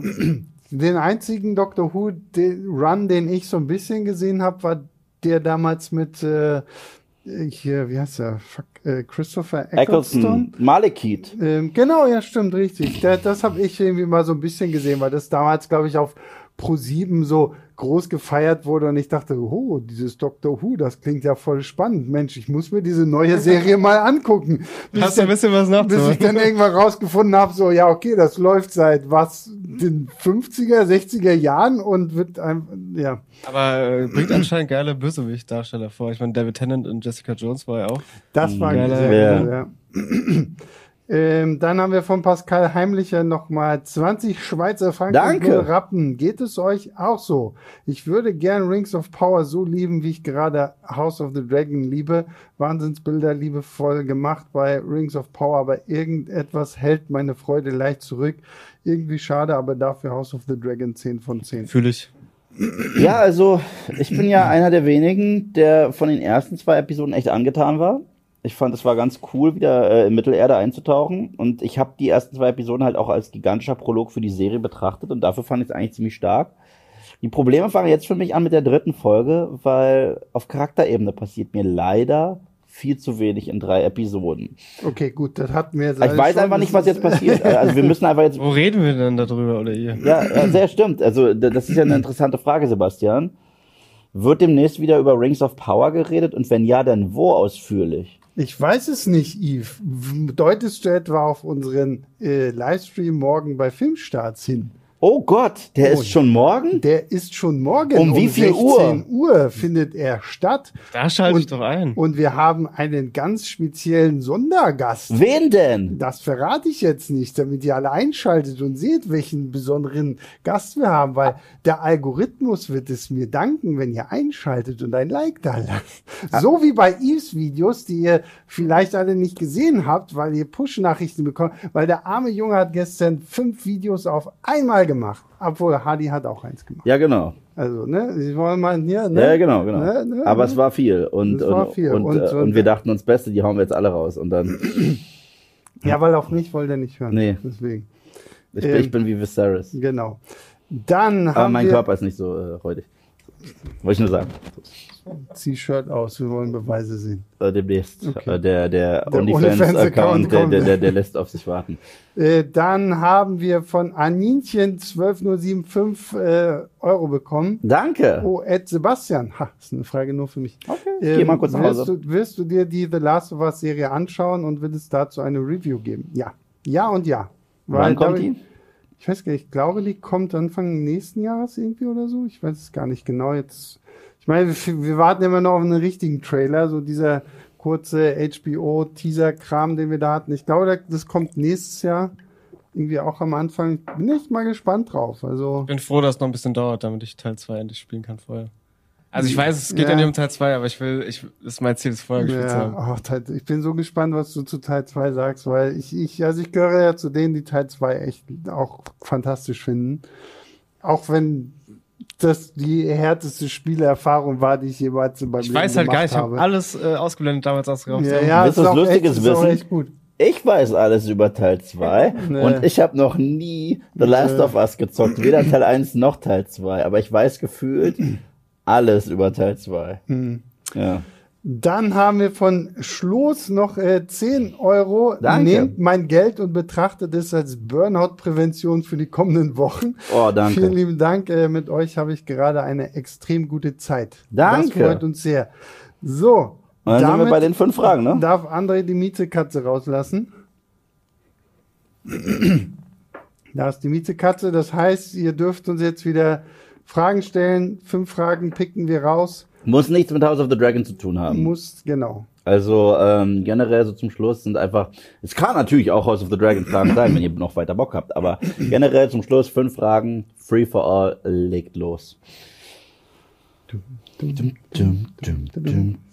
Müssen wir erstmal warten, weil es gibt ja so, diese 10 Sekunden Zeitverzögerung bis. Sing nicht zu viel, nicht, dass wir nachher noch einen Claim bekommen. Ich treffe die Töne nicht. Ja, naja, aber es ist. Ähm, oh, hier. Oh, das ist das. Ähm, das, da- das ist so eine, das wäre auch eine gute André-Frage. Oh ja? Sir- Sirlo fragt, bevorzugt ihr Streaming-Dienste oder das in Anführungszeichen normale TV, wo man auch mal in Serien reinstolpern konnte und Serien schwache erste Seasons haben durften, in Klammern Buffy, und sich dann später entwickeln ohne, ohne Canceln?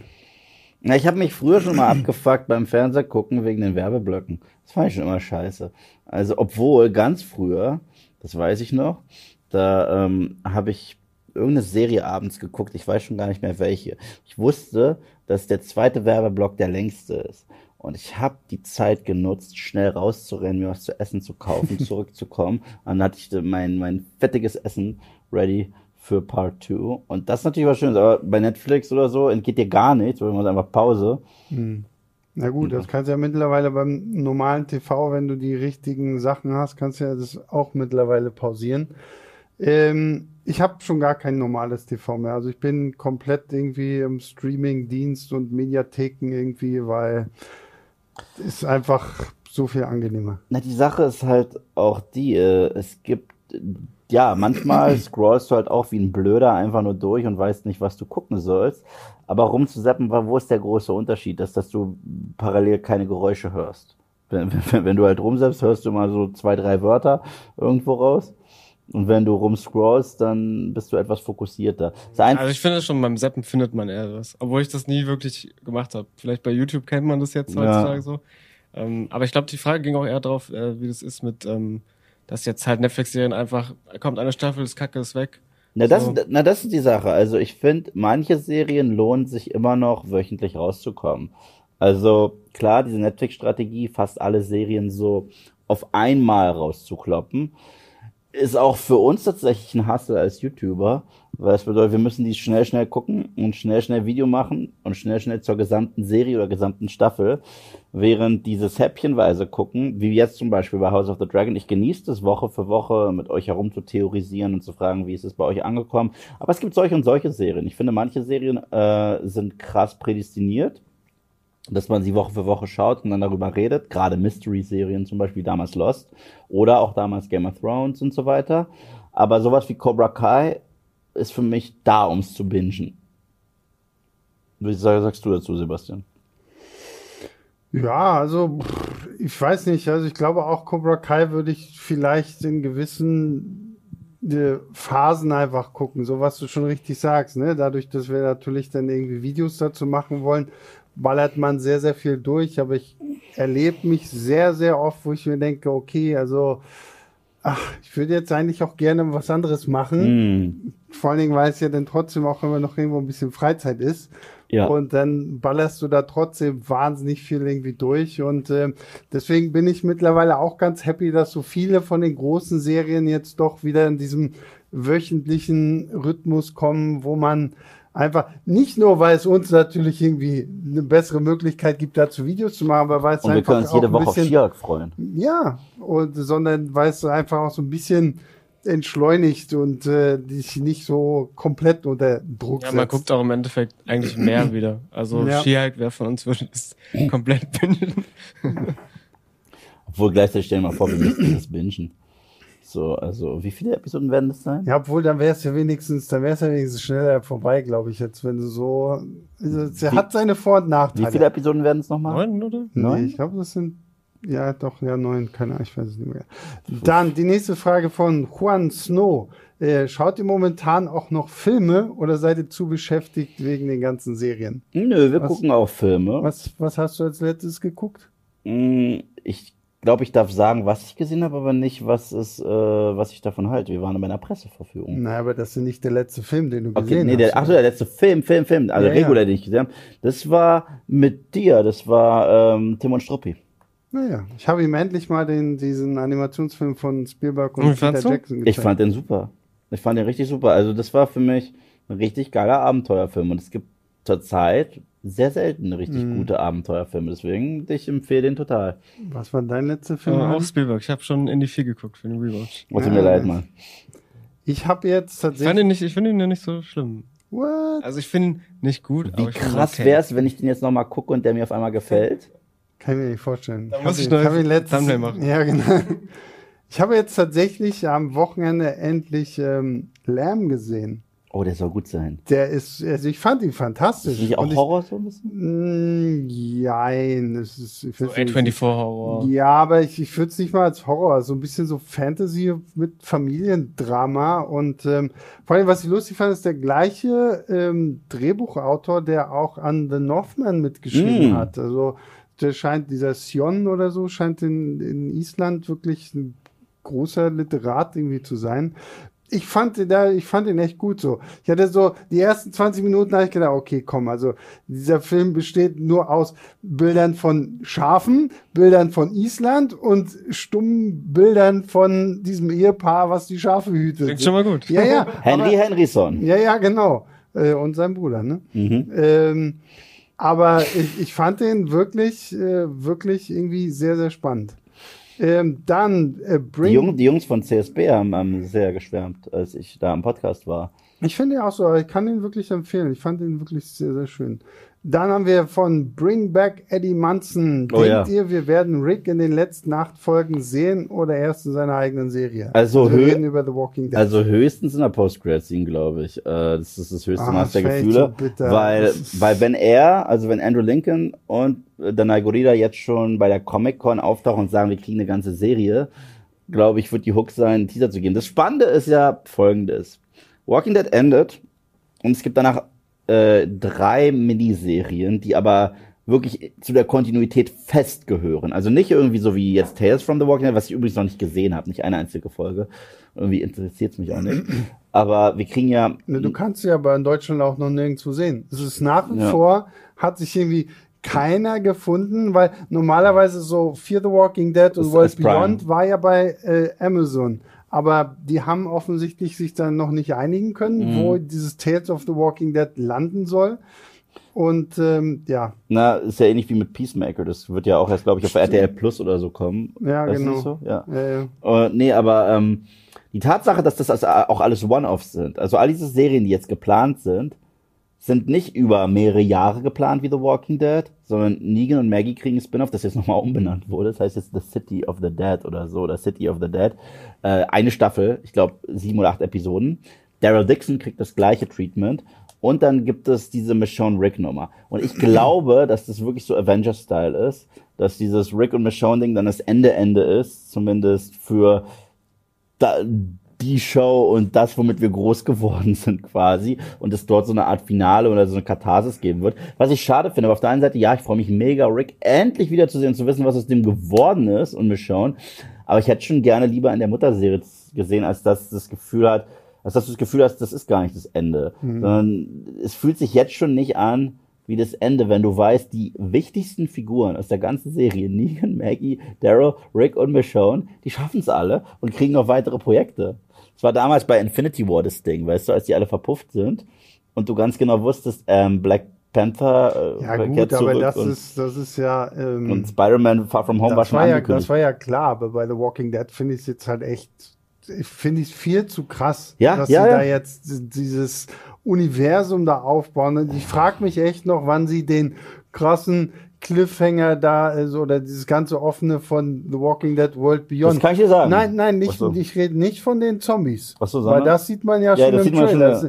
Nein, aber hier mit hier der Silas, der da jetzt ja irgendwie Ach so, ja. also mit den ganzen unterschiedlichen Figuren, die eine forscht doch dann irgendwie mit Papa an an den Zombies An der Heilung, ja. Die, die andere rennt, ich habe schon alle Namen wieder vergessen. Ja, die Serie war aber auch scheiße, Ähm, so kann man nicht anders sagen. Es gibt, also, ähm, also wirklich, ja. das ist, die verdient halt auch nicht anders benannt. Also World Beyond war einfach scheiße. Von vorn bis hinten ja, und beschissen. sorry, also ich habe auch So. nicht gebraucht, dass man Ist so. das einzige, was sie damit aufgebaut haben, war zu sagen, okay, wir wissen jetzt, woher das Zombie-Virus kommt. Ja. Und okay, jetzt haben wir noch mal nach elf Jahren The Walking Dead, bringen wir euch noch mal ein paar neue Zombies, so damit ihr so, oh krass. Die Also können jetzt brauch- rennen. Ich brauche jetzt auch nicht noch mal neue Zombies, die rennen können oder sowas. Ich habe es Also, mir gar nicht erst angeguckt. Ja. aber- Ja, ja. das ist so. Also, also World Beyond war wirklich, das krasseste ist, diese Show wurde geteased äh, mit dieser Nummer, ihr, oh, ihr wisst nicht, wo Rick ist. Habe ich die Serie gesehen, ich so, ich weiß es immer noch nicht. So, und die hat mir gar nichts gegeben. Also wirklich, ich wollte jetzt gerade fast rülpsen laut, weil es so meine Gedanken zusammengefasst Okay, dann hätte. gehen, kommen wir einfach zur nächsten Frage und die kommt von Pascal Heimlicher. Ja. Wie steht ihr zu all diesen Neuverfilmungen von den alten Disney-Trickfilmen? Gar nicht gut. Also die, die einzigen beiden, die ich mochte, waren einmal das Dschungelbuch, weil es zumindest ein bisschen in eine andere Richtung ging und es ein bisschen anders war, gerade das Ende. Aber für mich ist der beste, den sie gemacht haben, Pete's Dragon, weil der ist ein ganz anderer Film. Der ist, der ist zumindest ein ganz anderer Film. Weil Schön und das Biest ist der gleiche Film, nur in länger und schlechter. Äh, Aladdin, genau das gleiche. Und das Schlimmste für mich war König der Löwen. König der Löwen war ein seelenloser Cash Grab. So, also ich war echt schockiert, was die Aber da. sind sie das nicht alle irgendwie? Die Also meisten, es ist- ja. Ich habe auch gehört, Pinocchio soll richtig kacke sagen, sein. Der Pinocchio-Film, der jetzt kommt mit Tom Hanks. Der ist draußen, den kannst du jetzt Ja, streamen. ja, eben. Wollen wir den aber gucken? hier Guillermo del Toro bringt doch auch noch irgendwie auf Netflix ein. So, ne? Aber der das ist nicht sieht zumindest, der, Nee, nee, aber der sieht zumindest irgendwie ein bisschen interessanter aus. Aber ja, also ich weiß auch nicht. Ich finde es auch echt ein bisschen schade, dass sie einfach wirklich so die jeden alten Klasse. Ich verstehe auch nicht, warum König der Löwen jetzt noch eine Mufasa-Prequel bekommen muss. So krass, oder? So, Mufasa, The Golden also, Years. Also, dass irgendwie so wirklich gefühlt jetzt alles einfach wiedergekäut wird und Na, du äh, weißt ja noch nicht, warum sein Bruder Scar heißt und die Narbe hat. ja, das, Und das, hast du dich ja jetzt schon so lange Stimmt, gefragt. ja. Und warum ist es überhaupt ein Elefantenfriedhof? Was oh, ist wir denn da haben ja aber passiert? ganz viele im Chat, die tatsächlich den Pinocchio mit Tom Hanks gut fanden. Also mal gucken. Ja, ich glaube, also warum auch König der Löwen und ich finde auch Dschungelbuch, ich, der hat seine Momente, aber warum die so scheiße sind eigentlich, ist weil, also ich finde diesen Stil so furchtbar mit diesen Tieren, die so super realistisch aussehen Mhm. sollen, dann reden die alle. Ja. Es, Ja, weil, weil, weil das Problem ist, du guckst dir zum Beispiel den, den Klassiker König der Löwen an, okay? Und da hast du so extrem expressive Gesichter. Ich meine, hier äh, Scar wurde ja so ein bisschen modelliert sogar nach äh, Jeremy Irons. Und wenn der grinst, dann hast du ja eine richtige Fratze. Und hier hast du halt einen Löwen, der fotorealistisch aussehen soll. Wie sieht ein Löse, Löwe aus, wenn er lächelt so? Wie Ja, sieht er vor aus, wenn er hätte- sauer ist so? Ich hätte mir auch gewünscht, dass sie die Stimmen irgendwie ein bisschen Hm. modifizieren oder sowas. Ich fand das so schade. Ich finde das Einzige bei, bei Dschungelbuch, was funktioniert von der Stimme her, war. Christopher Walken? Ja, ich finde, da habe ich mir auch irgendwas gewünscht. als Ja, Khan. Weil, Ja. ja. das war schon geil. My ears are ears. Aber ears have ears. So, dann bleiben wir- fire. Dann bleiben wir bei Disney und gehen zur letzten Frage von Noah. Seid ihr hyped auf Endor oder hat Star Wars bei euch schon fehlendes Interesse am Franchise verursacht? Uh, was für eine Frage, ne? Ähm, ich sag's mal so. Hype ist ein sehr starkes Wort. Ich habe keinen Hype auf die Serie, muss ich leider sagen. Ich muss aber gleichzeitig noch direkt dazu dichten. Die Trailer sehen cool aus. Aber warum dichtest du das dazu? So, weil es die komplette Antwort Hat er ist. sich einfach ausgedacht. Mir- Ja, aber weil Dichten. Okay, ich möchte noch dazu sagen, ich Ja, möchte noch genau. erwähnen, dass die Weil- Trailer ziemlich gut aussehen, dass Rogue One meiner Meinung nach der beste Disney Star Wars Film war, den wir hatten. Und Nach Episode 8. meinst nach du? Episode 8 Ja, natürlich. Und ähm, zumindest, also rein ästhetisch vom Trailer, sieht das besser aus als die anderen Shows, gerade Obi-Wan. Und wer weiß, wer weiß. Ich, ich gebe den, ich geb den allen immer eine faire Chance. Leute denken immer, ich gehe schon mit dieser FU-Haltung da rein und das stimmt gar nicht. Ich war mega heiß auf Obi-Wan. Wir haben gerade noch äh, 5 Euro von Juan Snow Danke. bekommen.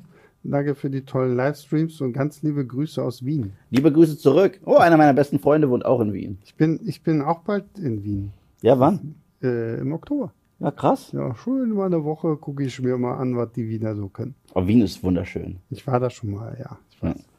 Ähm, Ähm, ja, also ich bin, ich bin gespannt auf Endor. Also ich habe zu denen gehört, die sich von Anfang an gedacht, okay, warum brauche ich jetzt so eine Serie zu Endor? Als dann so die ersten Trailer kamen, dachte ich, oh, okay, so schlecht schmeckt das so gar nicht. Und ähm, das sah ja irgendwo auch echt gut aus, so, ne? Und ich bin, ich hoffe einfach mal, dass wir hier wenigstens so, so ein bisschen Unterwelt bekommen, Spionage, Rebellen und so wirklich ähm, hier mal auch irgendwie so ein bisschen mehr handfeste Action und sowas alles. Also kann ich mir schon durchaus vorstellen, wenn sie das so im, im Geiste von Rogue One auch machen, dass es wirklich gut werden könnte.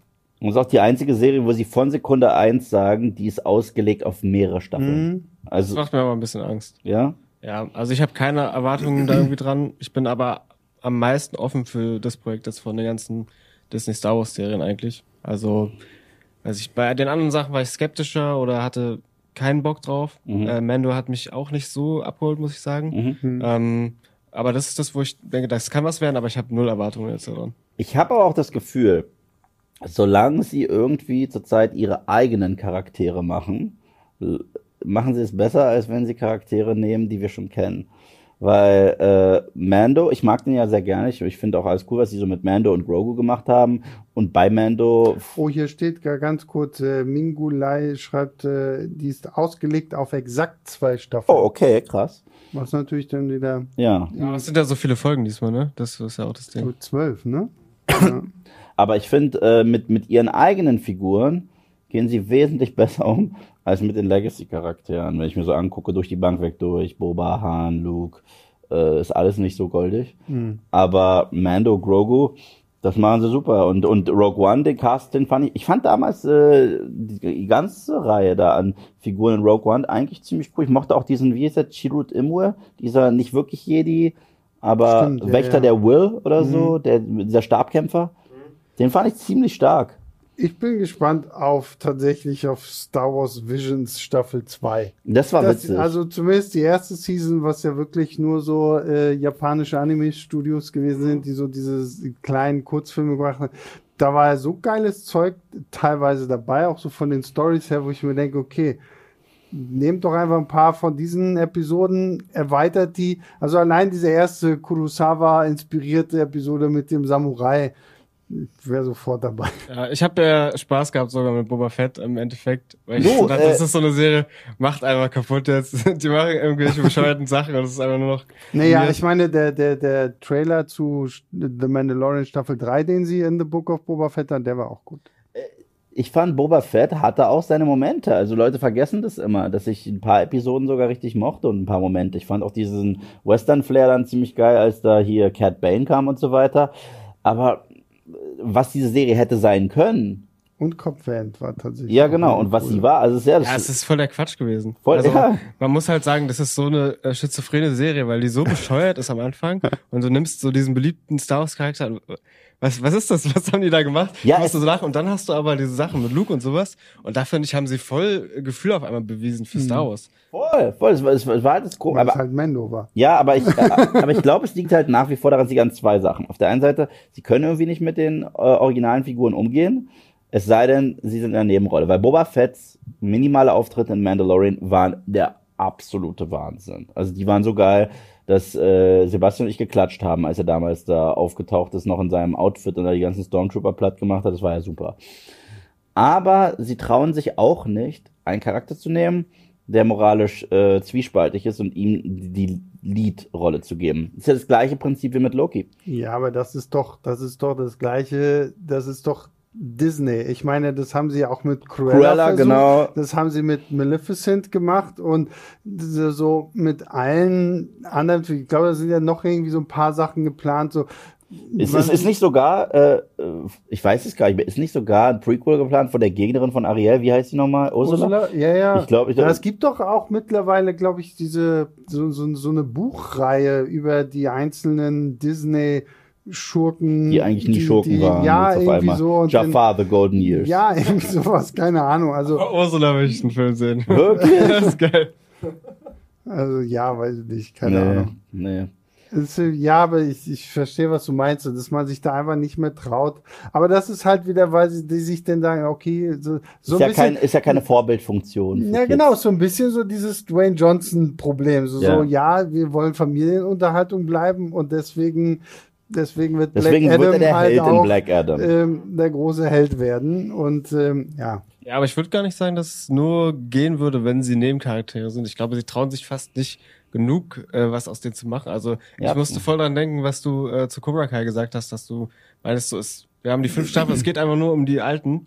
Ja. So, und man macht, da wird was, obwohl diese neue Generation da ist. Und die neue, äh, die alten Charaktere müssten ja bei Star Wars irgendwie immer nur auf neue Figuren so reagieren. Also Ja, und ich nicht, glaube, und nicht nur das, man spult auch ihre Entwicklung jedes Mal zurück. Weil, wenn du dir überlegst, Han Solo ist einfach wieder der Schmuggler und im Millennium Falcon mit Chewie, weil das war doch in der alten Trilogie. Ich so, ja, aber er hat sich weiterentwickelt in den Filmen. So, Luke Skywalker ist einfach nur äh, unsicher und ängstlich. Ja, das war in Empire Strikes Back, aber er hat sich doch weiterentwickelt. Ja, ich weiß so. nicht. Ich finde bei Luke ist noch was anderes. Ich finde das Problem bei Luke ist halt, dass er halt so krass auf Ray reagieren muss. Wenn wir jetzt einfach gehabt hätten eine Story, Luke ist auf dieser Insel und da kommt aber keiner hin, Mhm. dann hätten wir, glaube ich, das gehabt, was wir uns alle von dieser Obi-Wan-Serie eigentlich erhofft hätten. Hm. So.